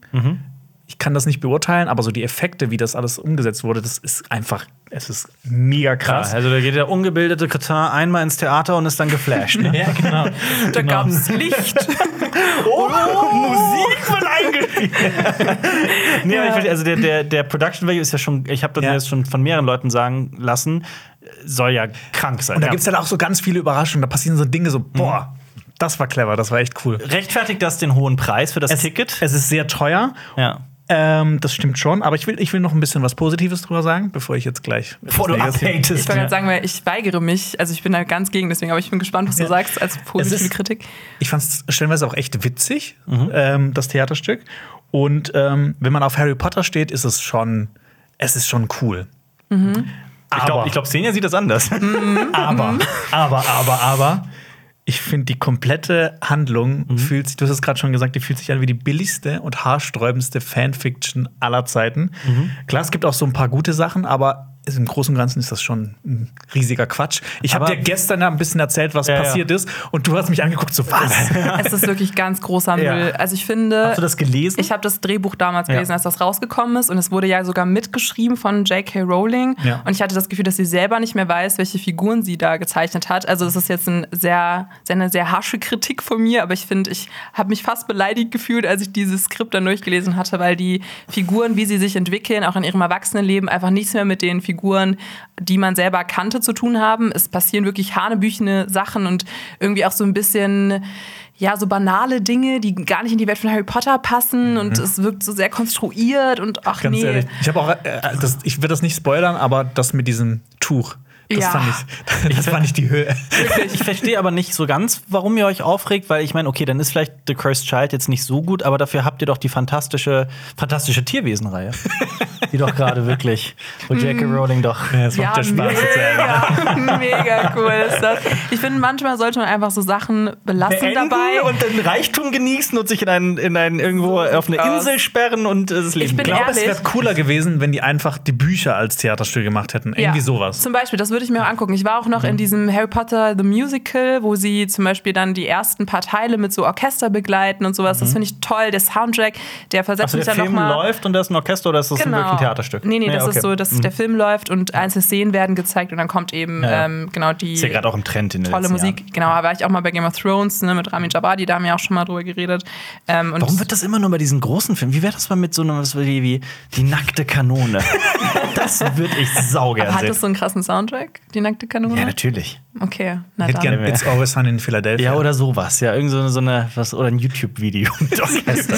Ja, Wir C- mit Orchester. CSB, das Musical. Man hört einfach die ganze Zeit nur das Intro. ja. Das fand ich auch ganz lustig. Auf Wir jeden könnten Fall. mal so ein paar Musical-Songs schreiben. Sorry, ich habe dich komplett unterbrochen. äh, alles gut, ich weiß auch gar nicht mehr, ich habe halt den Faden verloren. Das habe ich eben erzählt. Ähm, Du findest das nicht gut. ich finde es halt nicht gut. Punkt. Genau. Ich habe noch eine Frage äh, für dich, ob das auch bei dem Skript so durchgekommen ist. Äh, ich habe das nicht gelesen, ich habe das jetzt wirklich zum ersten Mal gesehen Mhm. in einem Theaterstück. Aber ich fand auch ein großes Manko an dem Ganzen. Ich fand die Figuren von Albus Severus und von Scorpius, ich fand die wahnsinnig nervig. Ja, die haben die ganze Zeit nur so verstehen. rumgeschrien. Sich, also quasi so 75 Prozent haben die sich nur angeschrien. Ja. Und immer so komplett überdreht, so, warum hast du. Das ist mir richtig auf die Nerven gegangen. Da stand hinter jedem äh, Dialog stand da immer so Shouting. nein, nein, nein, eigentlich nicht. Aber ich finde, das Nervigste waren für mich die, die Antagonistin war sehr äh, schlimm, also aus meiner Perspektive, ähm, ohne da jetzt zu viel zu spoilern, äh, auch ihre Origin-Geschichte. Ja! Und, ähm, Und also ich meine auch, wie, wie das alles zustande kommt, ne? wie diese ganze Genau. Handlung so konstruiert wird. Das und ist halt so Ich finde so, lasst es einfach mit diesen Zeitreisen, so, das macht halt keinen Sinn auch. Also, Zeitumkehrer spielen eine Rolle. Genau, Ne? Ja. und das ist so dieses, das hätte man auch einfach ganz, also man hätte eine ganz andere Geschichte erzählen können, wenn überhaupt, weil genau das wollte ich eben sagen. Ich lese halt immer noch gerne die Bücher alle paar Jahre mal wieder und ich Mhm. liebe auch die Hörspiele von Rufus Beck zum Beispiel. Das ist einfach Teil meiner Kindheit. Ich, ich liebe das, einfach dieses Gefühl, was in das mich das versetzt, auch in, Wein in der Weihnachtszeit vor allem. Ja. Aber das ist so fast eine Beleidigung gegen alle Fans, finde ich. Gegen die Menschheit. Gegen, gegen die Hauselfen. War das, war das bei dir an einem Tag, an einem sehr langen Tag oder war das über zwei Abende gestreckt? Weil es gibt beides, ne? Beide Modelle. Nee. Nein, es ist Nee. immer an zwei Abenden. Äh, es ist immer an einem Tag komplett. Also ich war quasi Bist von, du sicher? von 13 Uhr bis 21 Uhr war ich da mit Pausen. Wow. Äh, in London In konnte London man, gibt's zwei konnte man Abende, sich, ne? das sind, das sind zwei Teile, da kann man sich auch die unterschiedlich kaufen. Weil eine Freundin von mir war in London, um den zu gucken. Ah, und Die hat okay. ihn an zwei Abenden gesehen. Ja. Ja, nee, äh, also in Deutschland ist es irgendwie gerade so noch, die, die arbeiten auch gerade noch an, einer, an einem Theaterstück, das dann quasi so komprimiert auf drei Stunden ist. Okay. Was ich jetzt tendenziell, tendenziell auch nicht schlecht finde. Ich habe auch gehört, dass die, dass die Vorführung in Hamburg besonders gut sein soll im internationalen Vergleich. Weißt du was dazu? Ich weiß nicht, ich habe nur die Deutsche gesehen. Also es so, so professionell, also ein paar Sachen sahen echt geil aus. Ja. Ich wäre so fast ähm, versucht, aber ich glaube, ich wäre dann zu sehr abgefuckt wahrscheinlich von der Handlung. Ähm, Deal? Ja. Äh, Warst du schon mal bei Harry Potter Studio Tour in London? Ja, Okay, ja. gut, dann. Hätte jetzt Nein gesagt, hätte dich eingeladen. ja, ich bezahl's dir. Nein. Hat gesagt- hat gesagt, dann Nein, geh dahin. nie. Ich habe mir auch noch nie Harry Potter Merch gekauft. Ja, ich habe, also gut, wir, wir haken das mal ab. Ich stelle mal so die Frage. Kommen wir zu den Filmstarts der Woche. Diese Woche startet am 10.11. Crimes of the Future. Abrupt. Das ist, Ich weiß nicht, ob ich da jetzt mitgehe, aber ja. Ich habe ich hab irgendwie versucht, die Überleitung früher zu. Es hat nicht geklappt. Ähm, Xenia, das ist ein Film, den du gesehen hast, als einzige hier am Tisch. Crimes of the Future. Ja, von von David Cronenberg. David Cronenberg. Body Horror Gott höchstpersönlich. Ähm, und der Cast ist ja auch beeindruckend mit Vigo Mortensen, mit äh, Kristen Stewart und äh, Leah Seydoux. Ähm, ich weiß nicht, ob ich den Namen richtig ausgesprochen habe, aber was ist das für ein Film? Worum geht's? Wie ist der? Ich bin eigentlich gespannt drauf. Ich muss sagen, ich war auch gespannt. Die Hintergründe des Films sind ja, dass es auch einen gleichnamigen Film von Cronenberg gibt aus den 70ern, aber der hat damit gar nichts zu tun. Also es ist wirklich eine ganz unabhängig davon erzählte Geschichte, aber sie spielt auch in einem Zukunftsszenario, in dem Menschen das Accelerated Evolution Syndrome ähm, besitzen. Das heißt, sie haben eine Art beschleunigte Evolution, wo denen so neue Organe wachsen, Geil. die dann auch manchmal zu unterschiedlichen körperlichen und mentalen Veränderungen führen. Geil. Und äh, genau, bin Viggo, schon Mo drin. Ja, Viggo Mortensen und äh, Lea Seydoux, würde ich jetzt sagen, ähm, spielen so ein Performance-Künstlerpaar, was daraus so eine Art Art-Installation macht, indem sie dann Viggo Mortensen, der eben dieses Syndrom hat, nutzen als so eine Art Kunstprojekt und dann an seinem offenen Körper die Organe, die ihm zu viel wachsen, entnehmen. Geil. Und das ist schon sehr geil. Also es klingt wirklich mega interessant und ich finde auch das, was das erzählt, ist eigentlich so, wie wir uns vielleicht irgendwann später auf unsere, so unsere Körperlichkeit so fühlen müssen, Mhm. weil wir halt sonst überall taub geworden sind in allen anderen Lebensbereichen. Ja. Was ich mega den spannenden äh, Aspekt fand, aber ich muss sagen, mich hat der Film gar nicht abgeholt. also, ich war so, Nicht geil. Ja, es war, es war alles total vielversprechend, aber dann saß ich da und ich war so, boah, der war so sperrig und irgendwie Mhm. so langweilig in der Mitte, dass er mich total verloren hat und ich fand dafür, wie viel Potenzial der hatte, das Mhm. total schade. Ja. Das Ja. klingt auch so ein bisschen, alles, was ich darüber gehört habe, das klingt so sehr nach so Arthouse-Film auch. Es Oder- war Arthouse, ja, aber ich finde auch vielleicht so ein bisschen zu sehr gewollt Arthouse. Also eher Fahrthaus. zum Beispiel. Und was ich auch noch sagen will, ohne das jetzt auch als, als Hauptpunkt zu nehmen, ich finde, in dem Film werden sehr oft unnötig so Frauen nackt gezeigt, was so nicht unbedingt sein muss. Und ich finde, das fällt mir dann auch manchmal bei so Arthouse-Filmen auf, dass das so als Mittel genutzt wird, um irgendwie irgendwas zu kommentieren, aber wo ich dann vielleicht dem Film jetzt mal vorwerfe, dass es auch hätte rausgeschnitten werden Das können. berühmte Wort ist Sexposition. Also eine Szene, die an und für sich langweilig ist, die du versuchst irgendwie aufzupeppen mit nackter Haut. Genau, und dann werden halt auch immer nur Frauen nackt gezeigt. Das ne, gibt es ja auch häufiger dann den Vorwurf zum Beispiel bei Game of Thrones oder so. Und was ich bei dem Film auf jeden Fall sehe und was mir jetzt auch nicht so gefallen hat, und dann hat mir die Handlung auch nicht so viel gegeben, außer dass man sich gefühlt hat wie, boah, das hätte eine ganz geile Black Mirror-Folge werden können. Ja. Aber so. Da, ja. musste, da musste der Liebhaber meines Mannes gucken. My Policeman. Ich, ich schieb das jetzt einfach rein, weil ich habe den äh, Film gestern quasi gesehen. Ich muss ganz ehrlich sagen, mein Urteil ist äh, nicht äh, bindend. Nicht, äh, da kann man sich nicht drauf verlassen, weil ich den Schluss noch nicht sehen konnte. Ich habe das gestern noch zwischen Tür und Angel versucht, diesen Film zu gucken. Hat dann zeitlich leider nicht geklappt. Äh, aber ich habe so die ersten 80 Minuten oder sowas gesehen. Von Der Liebhaber meines Mannes, das ist der neue Harry Styles-Film, der auch ab sofort auf Amazon Prime zu sehen ist. Ähm, da geht es um eine Dreiecksbeziehung. Da geht es nämlich um einen. Also, der Liebhaber meines Mannes verrät eigentlich schon den ersten Twist des Films. Nur so als Wow. Fun Fact. So, das wird im Film, das ist eine Romanverfilmung übrigens, wird das so ein bisschen so noch als, als Geheimnis irgendwie, ne? Es ist, wird durch den Titel komplett gespoilert. Ähm, da geht es um einen, also Harry Styles, das ist der, der in Don't Worry Darling einen, einen Film-Movie-Kinofilm geschaffen der hat. unbekannte Schauspieler Harry Styles. Ja. ja, ja.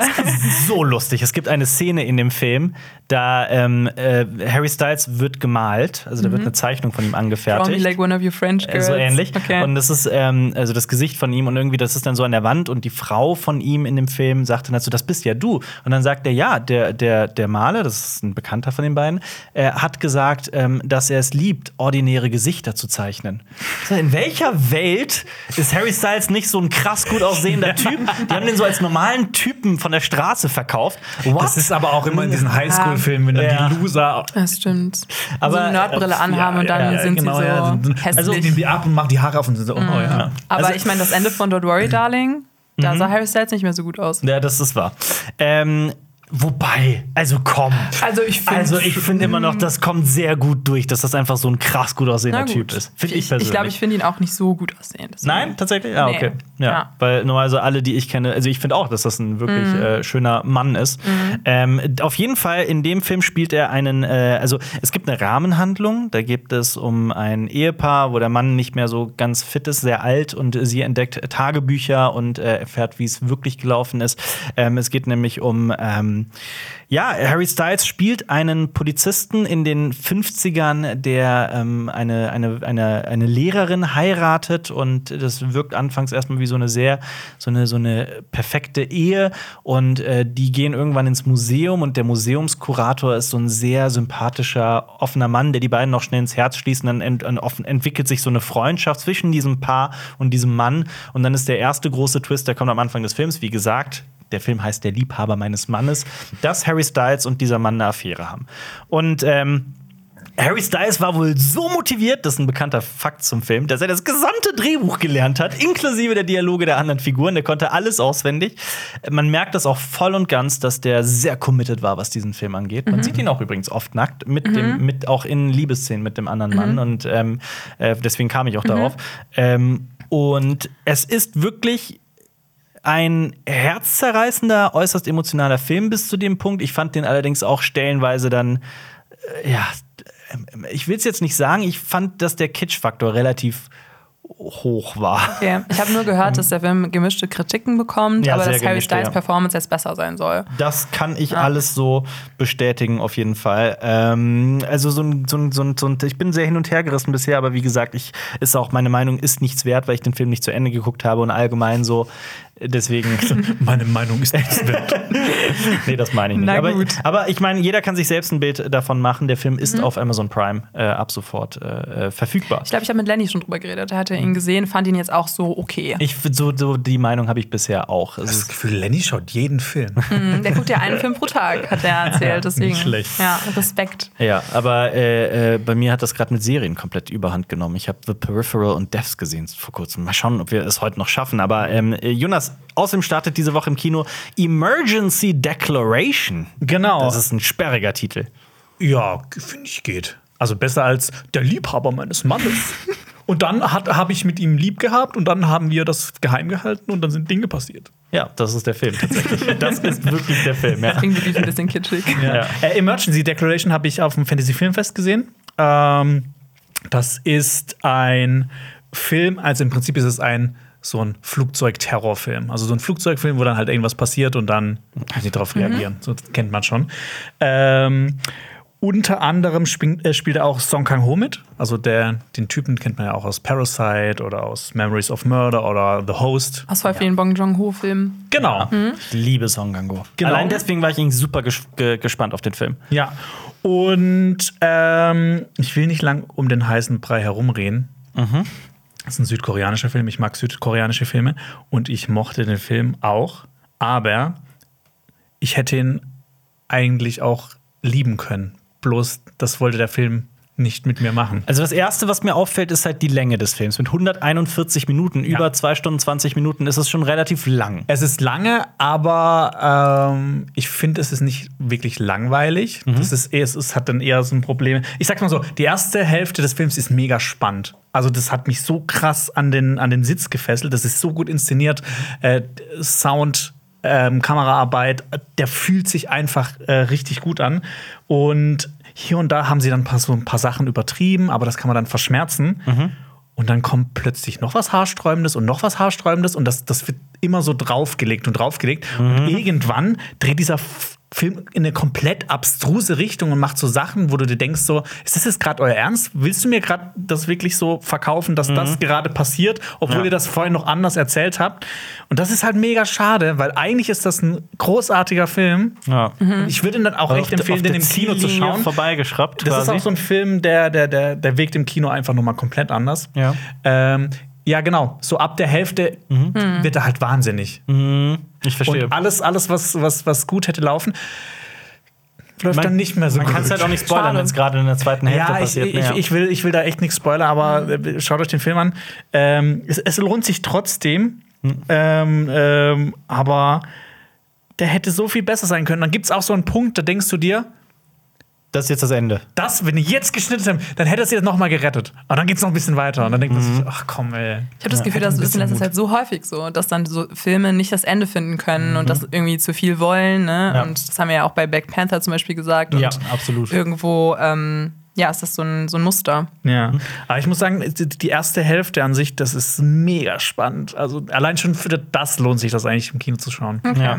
Na gut. Ähm, es startet aber auch The Drover's Wife, die Legende von Molly Johnson, was sie halt irgendwie der Titel ist. Gar von- nicht.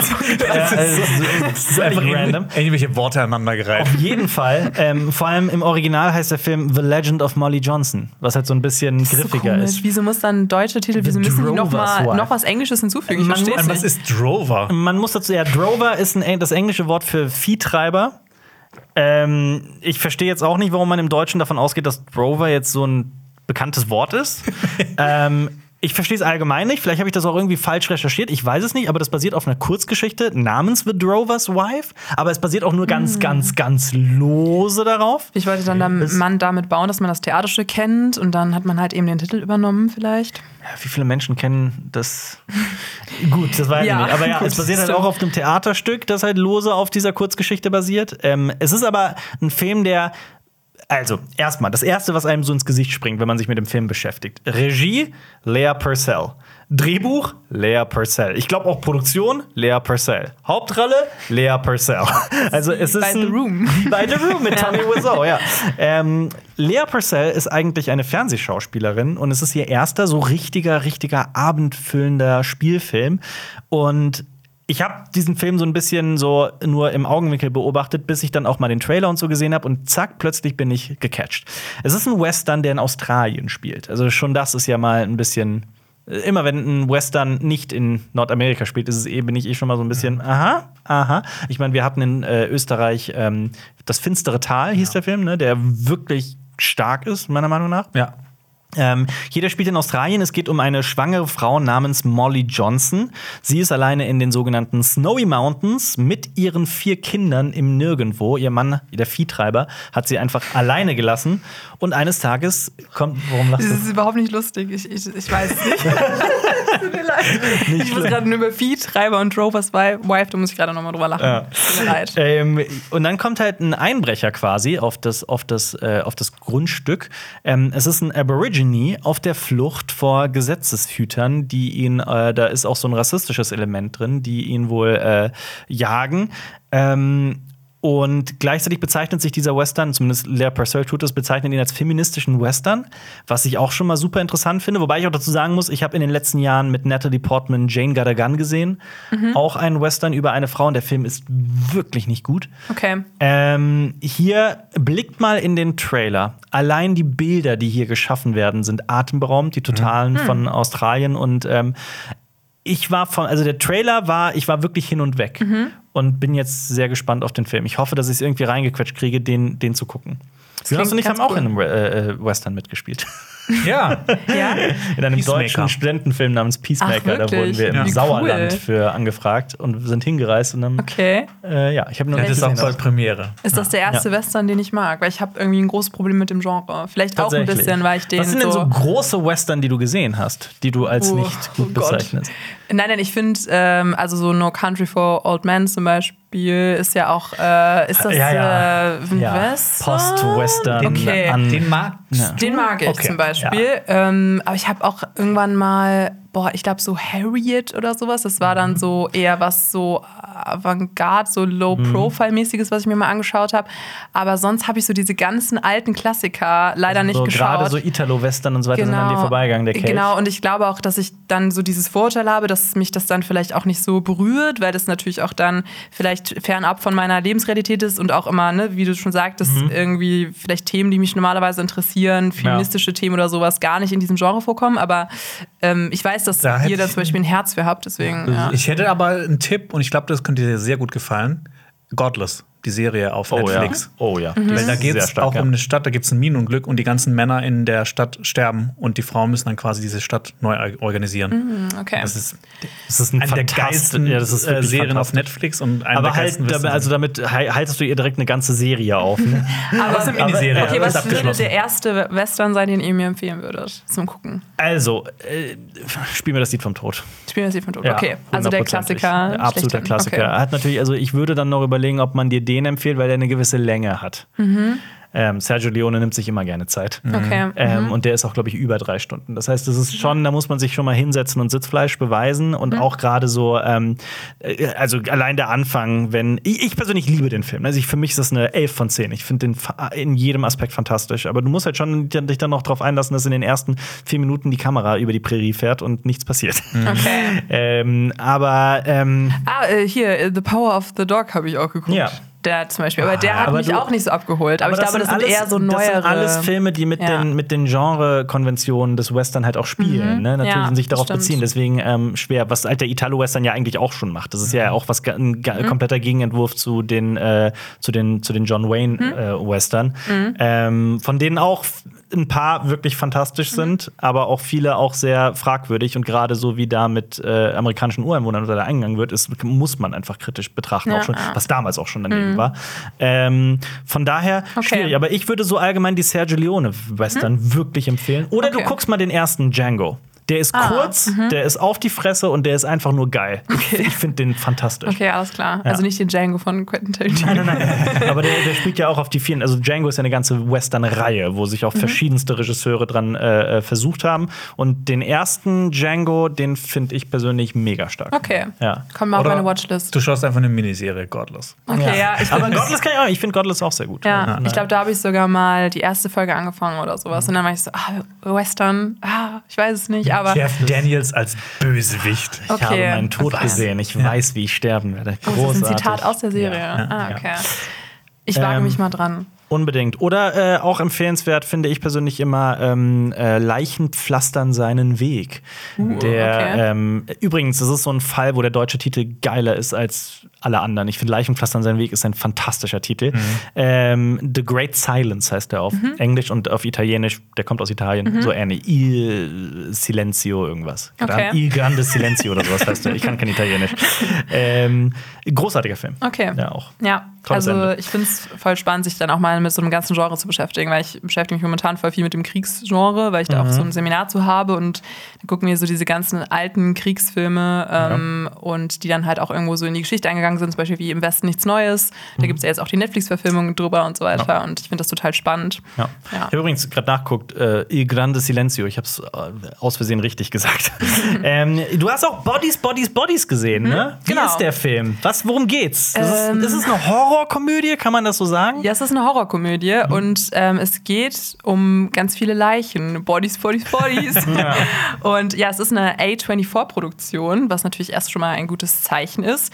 Und es, ich würde es als schwarze Horrorkomödie bezeichnen, die eigentlich darum geht, dass mehrere Gen Z ähm, eine Hurricane-Party feiern, also während eines Hurricanes sich treffen, um zu saufen. Und äh, genau, es, unter anderem spielt auch Amanda Stamberg wieder eine Rolle und Maria Bakalova, die kennt man ja aus Borat. Borat. Ja, da hat Borat sie so einen 2. großartigen Job gemacht. Und die beiden spielen Bulgarin, glaube ich, ne? Wenn ich mich nicht irre. Bulgarin. Bulgarin, Entschuldigung. Ja, genau. Entschuldigung. Ähm, Glaube ich zumindest, ja. Ähm, und die beiden spielen ein Pärchen, äh, was eben auf diese Party eingeladen wird. Und dann spielen sie sozusagen eine Art Spiel, was man mit so Mord in der Disco oder so vergleichen kann. Und dann, ja, passieren wirkliche Morde. Und dann weiß man nicht genau, was da passiert ist. Ähm, Ganz lustig, Pete Davidson ist auch mit von der Partie und spielt eigentlich fast sich selbst, also zumindest vom Humor her. Und äh, Lee Pace, äh, Thranduil. Ah. Ich bin ein riesiger Lee Pace-Fan, deswegen ähm, war es mitunter der Grund, wieso ich äh, in den Film gegangen bin. Und ich fand den wirklich sehr amüsant. Also ich hatte sehr viel Spaß im Kino und ähm, ich finde, man darf jetzt von dem Film nicht allzu viel erwarten. Also er entspricht auf jeden Fall dem Genre-Konvention, würde ich sagen, der Horrorkomödie.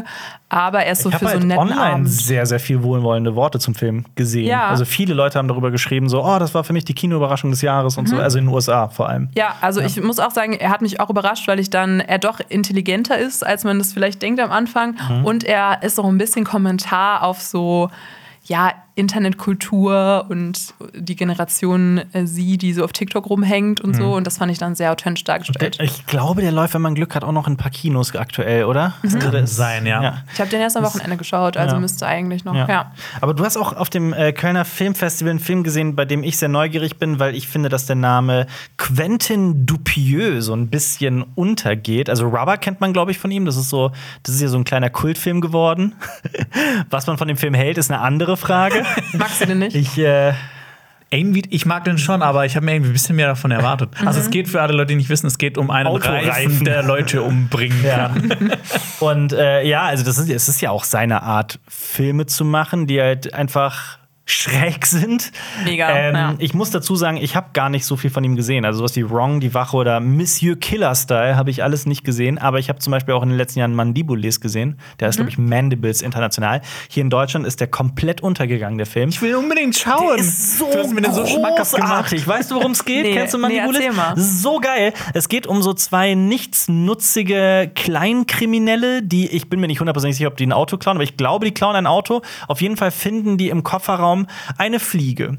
Diese Fliege hat aber ungefähr die Größe eines eines Kangal-Hundes, eines großen Hundes. Also es ist wirklich eine gigantische, also eine riesige, eine unvorstellbar große Fliege. Oh nein. Ähm, und das wäre halt sowas, wo halt jeder normale Mensch vielleicht mal kurz ausrasten würde und äh, irgendwie, weiß ich nicht, was machen würde. Die beschließen, also das erste, worüber die sprechen, die, die sehen das und so, oh, krass. Und das erste, worüber die sprechen, wie schaffen wir es, aus dieser Fliege Profit zu schlagen? Nein, geil. und versuchen die dann zu, zu, zu trainieren, abzurichten, zu, so eine Art zu, so eine Art Zirkusattraktion daraus zu machen. Und das entwickelt sich dann halt in so sehr, sehr schräge Richtungen. Und es ist halt einfach ein kleiner Film. Ähm, nicht viele Locations und so, aber das ist so äh, das, was. Also, ich habe mich totgelacht. Ich fand den extremst witzig. Ähm, und von daher war ich jetzt auch bei seinem neuen Film Smoking Causes Cuffing, also Rauchen verursacht Husten. Ja. Wo der Titel gleich schon so Der Name lustig ist Programm, ja. Worum geht's und wie fandest du den Film? Also es ist genauso skurril wie die F äh, Fliegengeschichte. Ähm, es geht um eine Art Gruppierung, die Superhelden sind und äh, die nennen sich die Tobacco Force und die heißen halt auch so Nikotin, Methanol, also alles, was innerhalb von so, so Zigaretten geil. drin ist. Und die sehen auch aus wie die Power Rangers. Also es ist wirklich extrem Jetzt, ich bin jetzt schon Ja. dabei. Ja, und die haben auch so, das ist wirklich eine der besten Szenen auch am Anfang, so eine Spezialattacke, die heißt dann auch Krebs, womit sie dann halt eben auch so Leute Geil. auslöschen. Ich auch das Kino war äh, so am Lachen während Ja. ja. Szenen. Und ja, es geht eigentlich darum, dass die Gruppierung dann so auf so einen Retreat geschickt wird von ihrem Chef, um halt ihre so, so Gruppenmoral so zu Ja. stärken, weil irgendwie läuft es halt nicht so bei denen. Geil. Und äh, ja, die haben auch so mega die lustigen Antagonisten. Also Ah. sie sehen halt auch ein bisschen aus wie so die Ninja Turtles so. Und Sind das, lass mich raten, irgendwas mit Gesundheit.